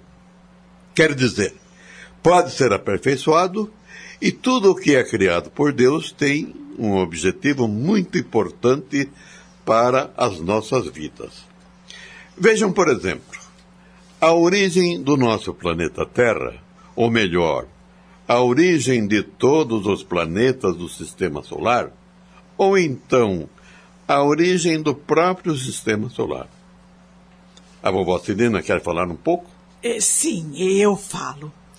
É, quando nós lemos na Bíblia Sagrada sobre a criação do mundo, vemos apenas uma simples descrição de como Deus, em apenas seis dias, criou o nosso planeta e no sétimo dia ele descansou. Hoje, essa história não convence mais ninguém, porque as ciências constantemente estão provando que não foi assim que a origem da vida aconteceu.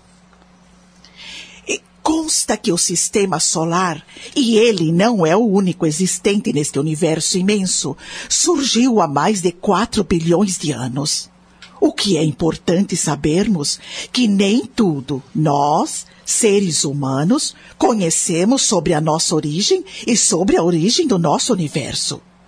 Existem muitas teorias sobre a origem do universo, e uma delas, talvez a mais famosa e bastante conhecida por Big Bang, que tenta nos explicar que todo o sistema surgiu de uma grande explosão. Mas eh, voltemos ao nosso assunto sobre o fim do mundo. O vovô Nando vai falar um pouco. Obrigado, Celina. Que beleza de turminha atenciosa! O silêncio da garotada foi completo durante as explicações da vovó Celina. Estão todos ansiosos para saber se o mundo vai acabar. Será que vai acabar mesmo? O que vocês acham? Vovô Nando, por enquanto nós não estamos achando nada. Queremos apenas ouvir a opinião de quem entenda mais do que nós. É isso mesmo, vovô. Por que o mundo teria que acabar? Será que Deus está arrependido novamente da sua criação? E agora vai acabar com a humanidade através do tsunami? De explosões atômicas, de novos dilúvios ou ainda de algum terremoto? Graças a Deus aqui no Brasil não tem nada disso, não é, vovô? É, mas tem muitas tempestades, muitos raios matando gente. E a Letícia, o que acha? Por enquanto eu não acho nada, vovô Nando. Eu estou apenas ouvindo o que vocês estão nos contando para depois tirar as minhas conclusões. Vejam que respostas inteligentes dessa nossa equipe de estudiosos. Estou contente em ouvi-los, mas eu vou deixar que o tio Rogério continue os esclarecimentos sobre esse assunto, pois ele conhece sobre o nosso mundo muito mais do que o vovô Nando. Não concordo. Tudo isso é onda desse meu velho amigo. Ele sabe tanto ou mais que eu. Mas vamos aos esclarecimentos. Segundo o que nos explicou a vovó Celina, baseando-se nos relatos bíblicos, o mundo foi criado de acordo com a vontade de Deus em seis dias e no sétimo ele descansou. Vejam o sentido figurado desse relato bíblico. É como se Deus tivesse um corpo físico como o nosso e também se cansasse após um período exaustivo de trabalho, como foi da criação do mundo. O homem ainda desconhece como e quando surgiu o nosso mundo. O que nos é permitido conhecer hoje através da geologia, a ciência que estuda as origens, a formação, as sucessivas transformações e as evoluções pelas quais passa o nosso globo terrestre. Através dos cálculos que hoje se faz e que futuramente vocês deverão aprender nas escolas como eles são feitos, o nosso planeta Terra surgiu há algumas centenas de milhões de anos. As transformações e evoluções estudadas pela geologia ocorreram, segundo as classificações dadas, em períodos extremamente longos para que tudo se acomodasse no planeta e permitisse o aparecimento de todos os seres vivos. Num dado período surgiu os seres unicelulares. Como seriam esses seres unicelulares? São seres constituídos de uma só célula. Perfeitamente, Laurinha. Em outros períodos, foram surgindo as formas de vida mais complexas: os vegetais, os animais e, finalmente, o homem. O que pretendemos esclarecer a vocês, através dessas nossas explicações, é o seguinte: vejam quantos milhares de anos se passaram até a humanidade chegar ao grau evolutivo a que chegamos hoje. Perguntamos: por que Deus, depois de todo esse gigantesco trabalho na criação e aperfeiçoamento das suas obras, permitiria que tudo desaparecesse num vapt-vupt, como dizia o velho Chico Anísio? Bem, meus amiguinhos, agora é com a vovó Celina. Por favor, minha querida, é a sua vez. Obrigada, Rogério. Então, meus queridos, Vocês estão gostando das explicações do tio Rogério? Sim, vovó Celina. Muito bem. Hum, A partir deste momento, vocês vão se sentir bem melhor, porque não acreditamos que o mundo vai se acabar como está sendo divulgado por aí. Vejam, este livro que tenho em mãos é mais uma das obras escritas por Allan Kardec. Chama-se A Gênese. Todo o seu conteúdo foi inspirado diretamente no plano espiritual através dos espíritos, devidamente preparados para essa tarefa, tendo como receptor Allan Kardec, que foi também previamente preparado para essa missão. Neste livro encontraremos respostas para uma infinidade de perguntas ligadas a este nosso assunto. Ele nos esclarece de uma maneira bem simples e muito clara essa questão sobre o fim do mundo.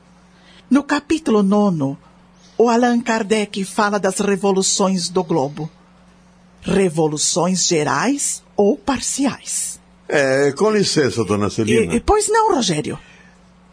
Revolução, meus queridos amiguinhos, quer dizer movimentações ou alterações na estrutura do planeta que ocorreram, estão ocorrendo e ainda irão ocorrer para sua completa estabilização. Esse livro fala-nos da idade das montanhas, do, do- do dilúvio bíblico, das revoluções periódicas, cataclismos futuros, acréscimos ou diminuição do volume da Terra. Entenderam? Dona Celina, por favor. Obrigada, Rogério. Prestem atenção no título do primeiro item deste capítulo. Revoluções gerais ou parciais. Após a sua formação, o nosso globo passou por várias fases de transformação, denominadas eras, as quais eram subdivididas em períodos. Eh, vamos recordar um pouquinho quando eu falei do Big Bang, que deu origem à formação do nosso sistema solar. O globo terrestre surgiu da gigantesca massa incandescente que se desprendeu durante a explosão do Big Bang. Lentamente, essa massa foi se esfriando, passando pelas eras. Período, período de tempos longos, que citamos até reunir as condições necessárias para manter a vida nas suas diferentes formas que hoje conhecemos. Durante o período de acomodação, segundo a Gênese, as mudanças sofridas pelo globo devem ter sido gerais. Com a sua base consolidada, as modificações que ainda ocorrem geralmente são parciais na sua superfície. O nosso planeta tem no seu interior uma temperatura acima de 1500 graus centígrados. Agora o tio Rogério continua. É, estamos chegando ao fim. É, não do nosso mundo, mas das nossas explicações. Fiquem tranquilos. O nosso mundo não vai se acabar. As modificações que citamos acima e que ocorrem na superfície da Terra jamais pararão de acontecer. Vejam os terremotos, os tsunamis, de tempos em tempos, as erupções, o derretimento das geleiras nos polos são causas de alterações na sua superfície, causando pânico à humanidade. É, nós estamos dentro de uma dessas fases, dessas modificações que o Kardec nos explica. No chamado efeito estufa, nós sentimos as alterações do próprio clima nas diferentes regiões do globo. Frio em excesso em alguns países, calor demasiado em outros, mas afirmam alguns cientistas que a responsabilidade sobre isso não é exclusiva do ser humano. Das chamadas revoluções periódicas, o derretimento das geleiras e o aparecimento de novas geleiras ocorrem num espaço de tempo de 25 mil anos. O que quer dizer que agora estamos passando por uma das fases desses 25 mil anos. Não sabemos se estamos no começo, no meio ou no fim dessa fase. Certo, pessoal? Certo, tio Rogério. Bem, Agora, depois do lanchinho que a tia Marcela e a tia Madalena estão nos preparando, nós vamos dividi-los em grupos e cada grupo terá alguém que lhes tirará algumas dúvidas ainda pendentes. Um abraço a todos e gratos pela presença e a atenção de vocês, meus queridos. Até a nossa próxima reunião. Obrigado. Acabamos de apresentar.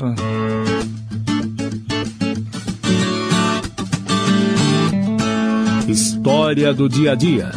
Minissérie de Antônio Camargo Leme em cinco capítulos.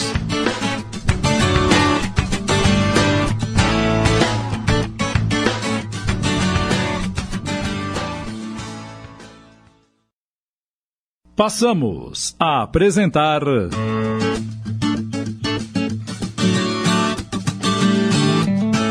História do Dia a Dia. Minissérie de Antônio Camargo Leme em cinco capítulos. História de hoje: Como provar a existência de Deus.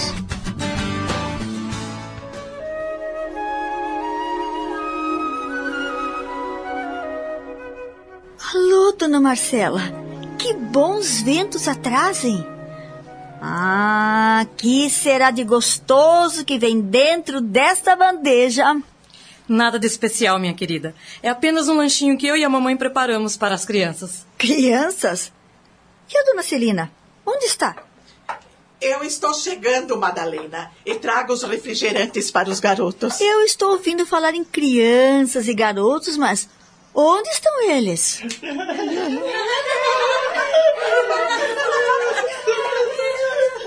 Estamos chegando. Tudo bem, meus amiguinhos? Por favor, acomode-se e façam silêncio. Olha, pessoal, neste período de férias escolares, os garotos da escolinha evangélica, atendendo ao meu convite, vieram até aqui à nossa casa para falarmos alguma coisa sobre Deus. Certo, Celina? Perfeitamente. Nem todas as crianças da nossa escolinha de educação evangélica nasceram em berço espírita. Algumas dessas nossas crianças foram orientadas de maneira errônea, desde pequenas, naquele sistema tradicional das igrejas, que apresentavam e ainda apresentam um Deus antropomórfico, humanizado e com todas as características que lhes são atribuídas no Velho Testamento, tais como Deus guerreiro, irado, vingativo e outras tantas mais, tornando-o semelhante ou até mesmo inferior à sua própria criação. É isso mesmo, dona Celina. As crianças deste terceiro milênio não aceitam mais as antigas informações passivamente, sem contra-argumentação. De pleno acordo com você, Marcela. Hoje elas perguntam: o que é isso? E por que é assim? Elas querem saber das coisas em seus mínimos detalhes. Querem saber dos efeitos e das causas. Não aceito mais respostas evasivas. Estão exigindo respostas que as satisfaçam na sua necessidade de saber e não admitem embromação. Nunca devemos deixá-las sem resposta. Quando não tivermos condições de lhes tirar as dúvidas num dado momento, façamos a promessa de que iremos pesquisar e lhes responderemos oportunamente. Mas, por favor, cumpram a promessa feita. Foi providencial a sua colocação, Madalena. Jamais deveremos deixá-las com uma pergunta no ar sem resposta. Não nos esqueçamos que elas estão despertando para uma nova etapa da sua escalada evolutiva. E todo e qualquer esclarecimento será de grande valia para suas futuras tomadas de atitudes. Bem, minha gente, eu tenho a impressão que todos esses esclarecimentos bastante oportunos já podemos pensar no nosso lanchinho, não é, garotada? Sim, vovô Nando. Então, agora nós vamos passar para a sala ao lado, em ordem e sem bagunça. Lá o espaço é maior e já está devidamente preparada para o nosso lanche.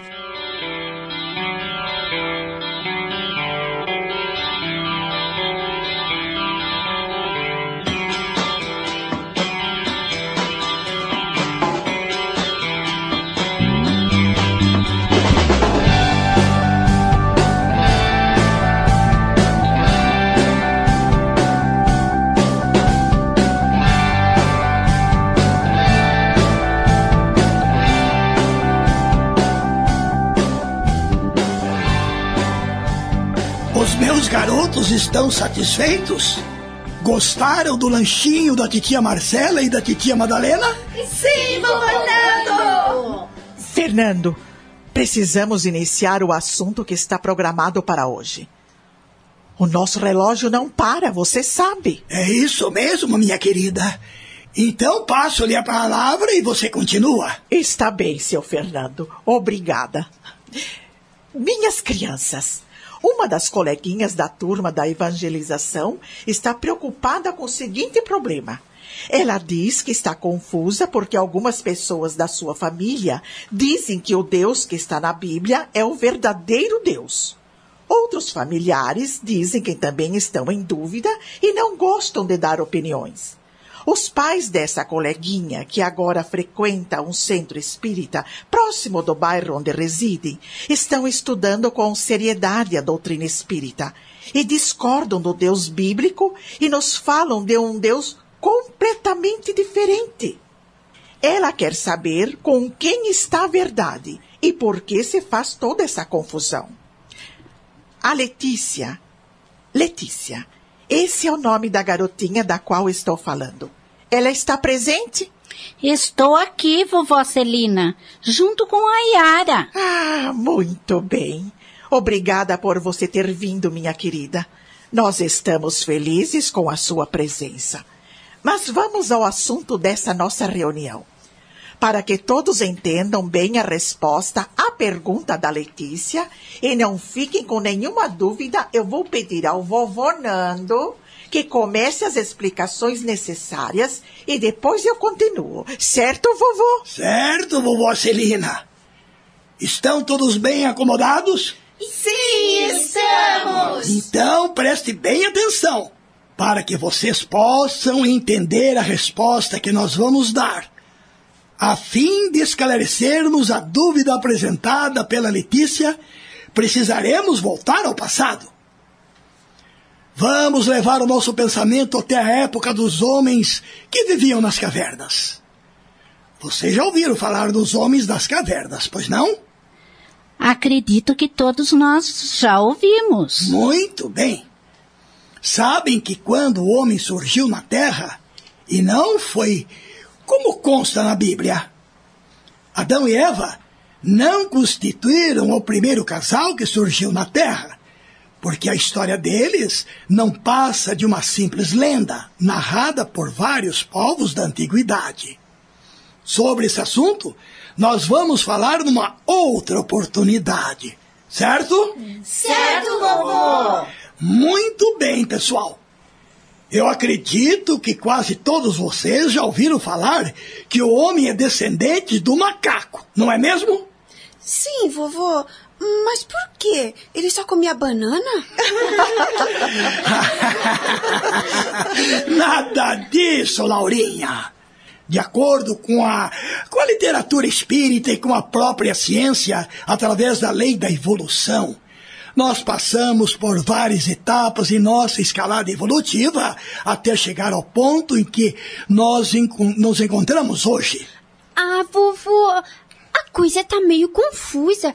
Não dá para esclarecer melhor? As coisas não estão confusas. O problema é que nem todos estão preparados para entenderem a ordem em que as coisas acontecem dentro da evolução de que falamos. E por essa razão que muita gente faz confusão. Mas eu vou pedir à vovó Celina para continuar a explicação. Ela leva mais jeito e entende bem mais desse assunto do que o vovô Nando. Está bem? Está bem, vovô. Vamos lá. Vocês se lembram quando nós falamos da definição de Deus que se encontra no livro dos Espíritos? Alguém é capaz de repetir essa definição? Eu sou capaz, vovó Celina. Muito bem, Letícia. Então diga. No livro dos Espíritos tem a seguinte pergunta: O que é Deus? E a resposta é a seguinte: Deus é a inteligência suprema do universo e a causa primária de todas as coisas. Oh! Ótimo, Letícia. Você não se esqueceu da lição. Então vamos analisar. O que quer dizer causa primária de todas as coisas? Quer dizer que tudo que existe foi Deus que criou. Não é, vovó? Perfeitamente, Laurinha. É exatamente isso. Muito bem. Então, agora vocês poderão entender melhor a lição. Eh, Prestem atenção à pergunta que eu vou fazer. O nosso mundo não é um mundo perfeito. Todos sabem disso.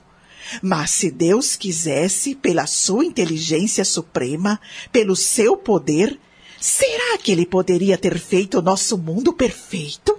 Sim, vovó! É claro que sim! Todos nós estamos de acordo. Mas Deus preferiu construir um mundo ainda incompleto, quer dizer, imperfeito, mas perfectível. Isto é, que pode ser aperfeiçoado e nos criou para ajudá-lo a completar o mundo, tornando-o perfeito. Vocês perceberam como todos nós somos importantes para Deus? Está bem, vovó. Mas como nós podemos aperfeiçoar o mundo se ainda somos imperfeitos? Estamos apresentando.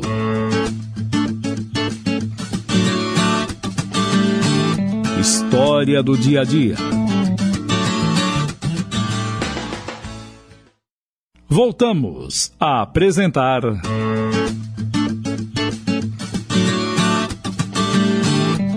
História do dia a dia.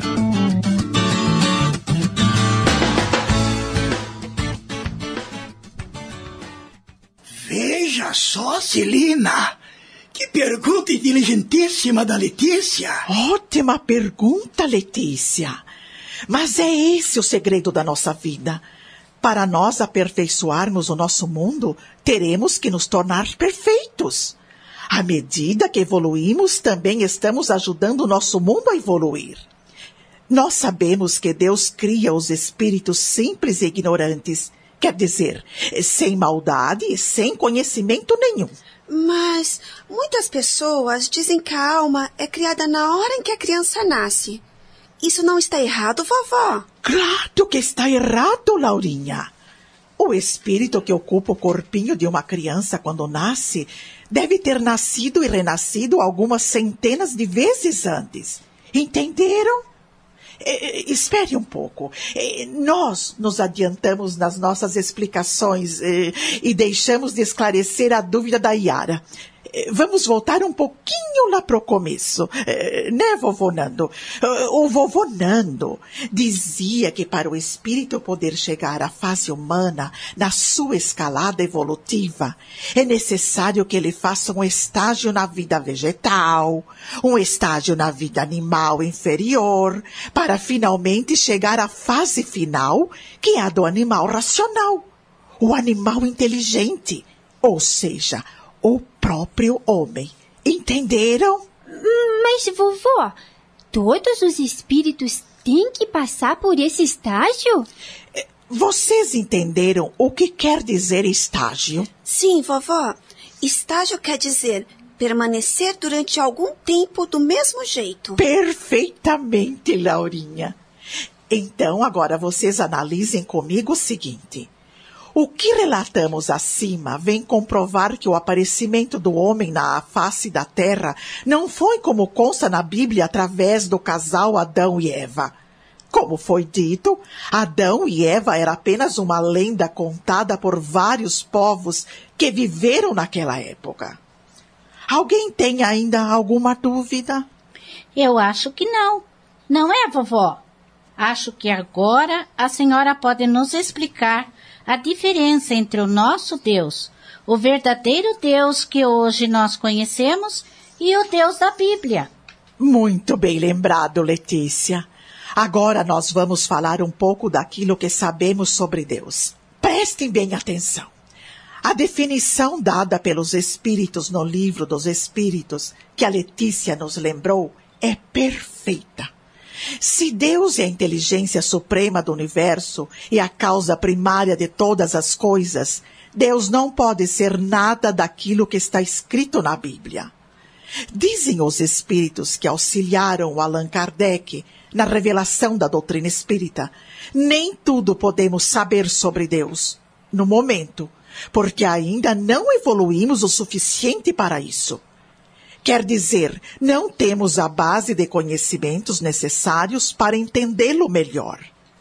Mas Deus vai liberando tudo aquilo que precisamos conhecer ou aprender quando reunimos as condições necessárias para entender as mensagens Ele nos envia através dos seus espíritos de luz. Vamos fazer uma comparação com a escola onde vocês estudam. Todos os alunos dessa escola estão na mesma série ou no mesmo ano de estudo? Quem me responde? Eu, eu, vovó. Eles não estão na mesma série porque não entraram na mesma época para estudar. Tem uma turma na primeira série, outra turma na segunda série, outros na terceira e assim por diante.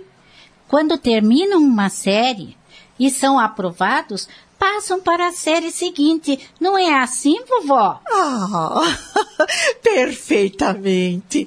Estou percebendo que todos vocês estão preparados para entenderem os porquês de muitas coisas.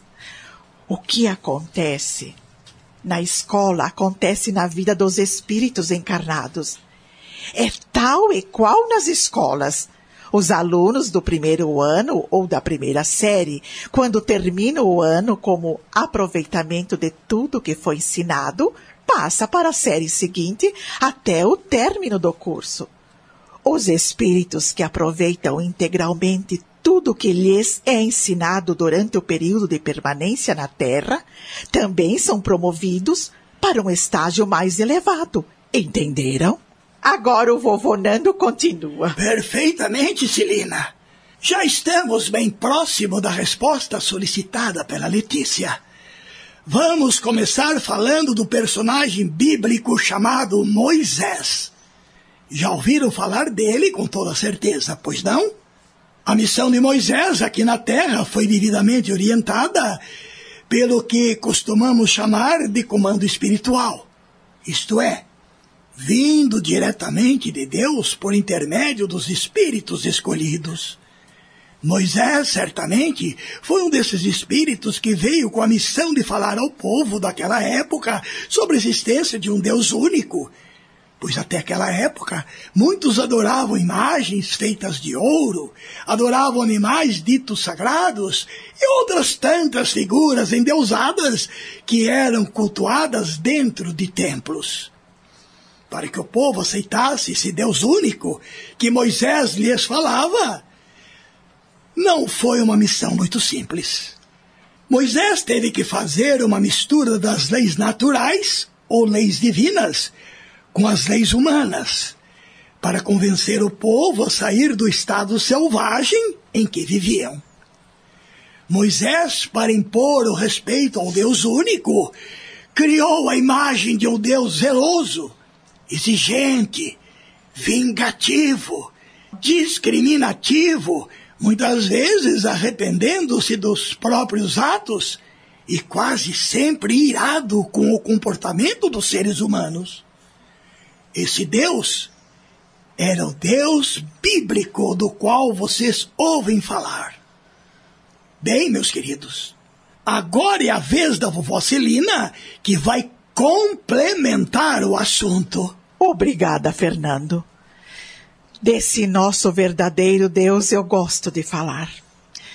O vovô Nando falou sobre o trabalho do Moisés, responsável pela chamada primeira revelação, mostrando à humanidade a existência de um único Deus. Alguns séculos se passaram até a vinda de Jesus, considerado a segunda revelação divina. A missão de Jesus era de fazer com que o ser humano mais evoluído em relação à época de Moisés, entendesse o significado das leis divinas e as cumprisse com responsabilidade, em substituição à lei vigente, na ocasião chamada de olho por olho, dente por dente, ou pena de talião pela lei do amor. Para quem não sabe, A pena de talião, ou lei do olho por olho, dente por dente, correspondia a uma punição igual ao crime cometido. Por exemplo, se o crime era cometido com auxílio de uma faca, o criminoso tinha que morrer levando uma facada. Se a vítima morria envenenada, o criminoso tinha que tomar veneno para ser punido do mesmo jeito. A missão de Jesus foi a demonstrar aos homens que todos nós somos irmãos, que devemos nos amar uns aos outros, que devemos perdoar não sete vezes, mas setenta vezes sete vezes. Isto é, perdoar sempre. E nos ensinou também que fora da caridade não há salvação. Agora o vovô Nando conclui. Obrigado. Os meus queridos garotos já perceberam a diferença do Deus que Jesus nos falou e do Deus que Moisés apregoava. Quando aprendemos que Deus é a sabedoria suprema do universo e a causa primária de todas as coisas, nós devemos entender que não existe outro Deus e nem outro poder que possa competir com ele. Entendeu, Letícia? Sim, vovô.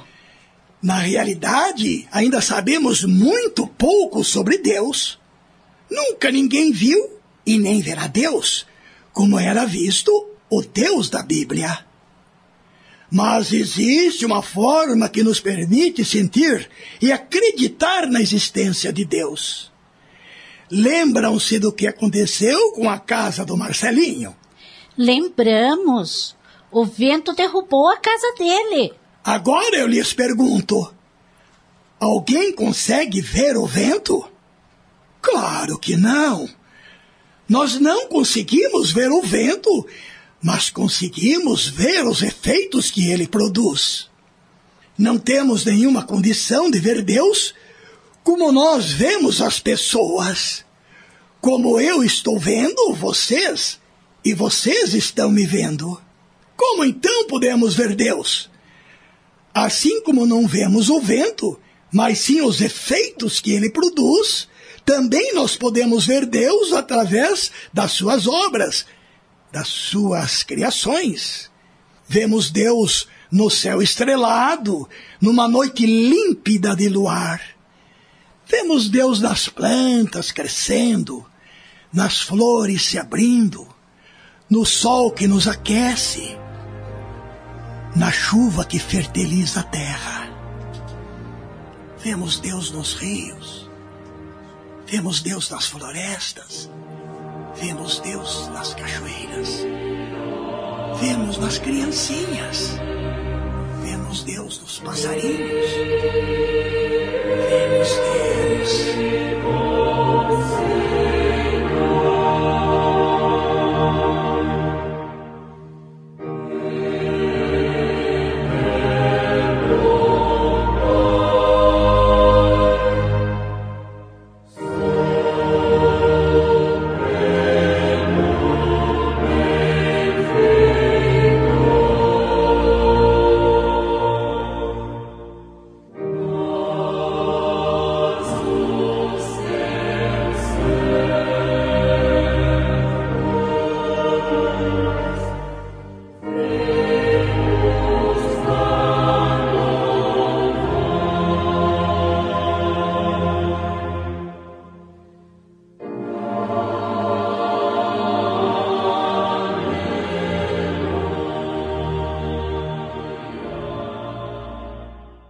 Rede Boa Nova de Rádio apresentou.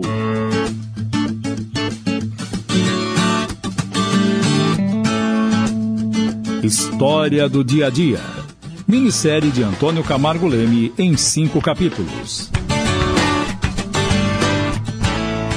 Em seu desempenho, atuaram os seguintes atores: Fernando, Adacel Alberto, Leninha Yara, Luciana Patrícia. Lucy e Laurinha, Quitéria Maria, Beto, Fábio Tiago, Augusto e Fred, Tony de França, Celinha, Ivone Martins, Madalena, Cledemir Araújo, Marcela, Rosimeire Rodrigues, Rogério, Antônio Camargo Leme, Isabel Ofélia Vivi Santos. Letícia, Neide Leite. Narração Tony de França. Gravações, edição e sonoplastia Wanderson Santos. Análise e comentários Gastão de Lima Neto. Direção-geral Tony de França. Uma produção do elenco de Rádio Teatro da Boa Nova de Sorocaba. Agradecendo a audiência, convidamos o prezado ouvinte a acompanhar conosco a partir da próxima semana mais uma produção rádio teatral. Uma boa tarde a todos e até lá.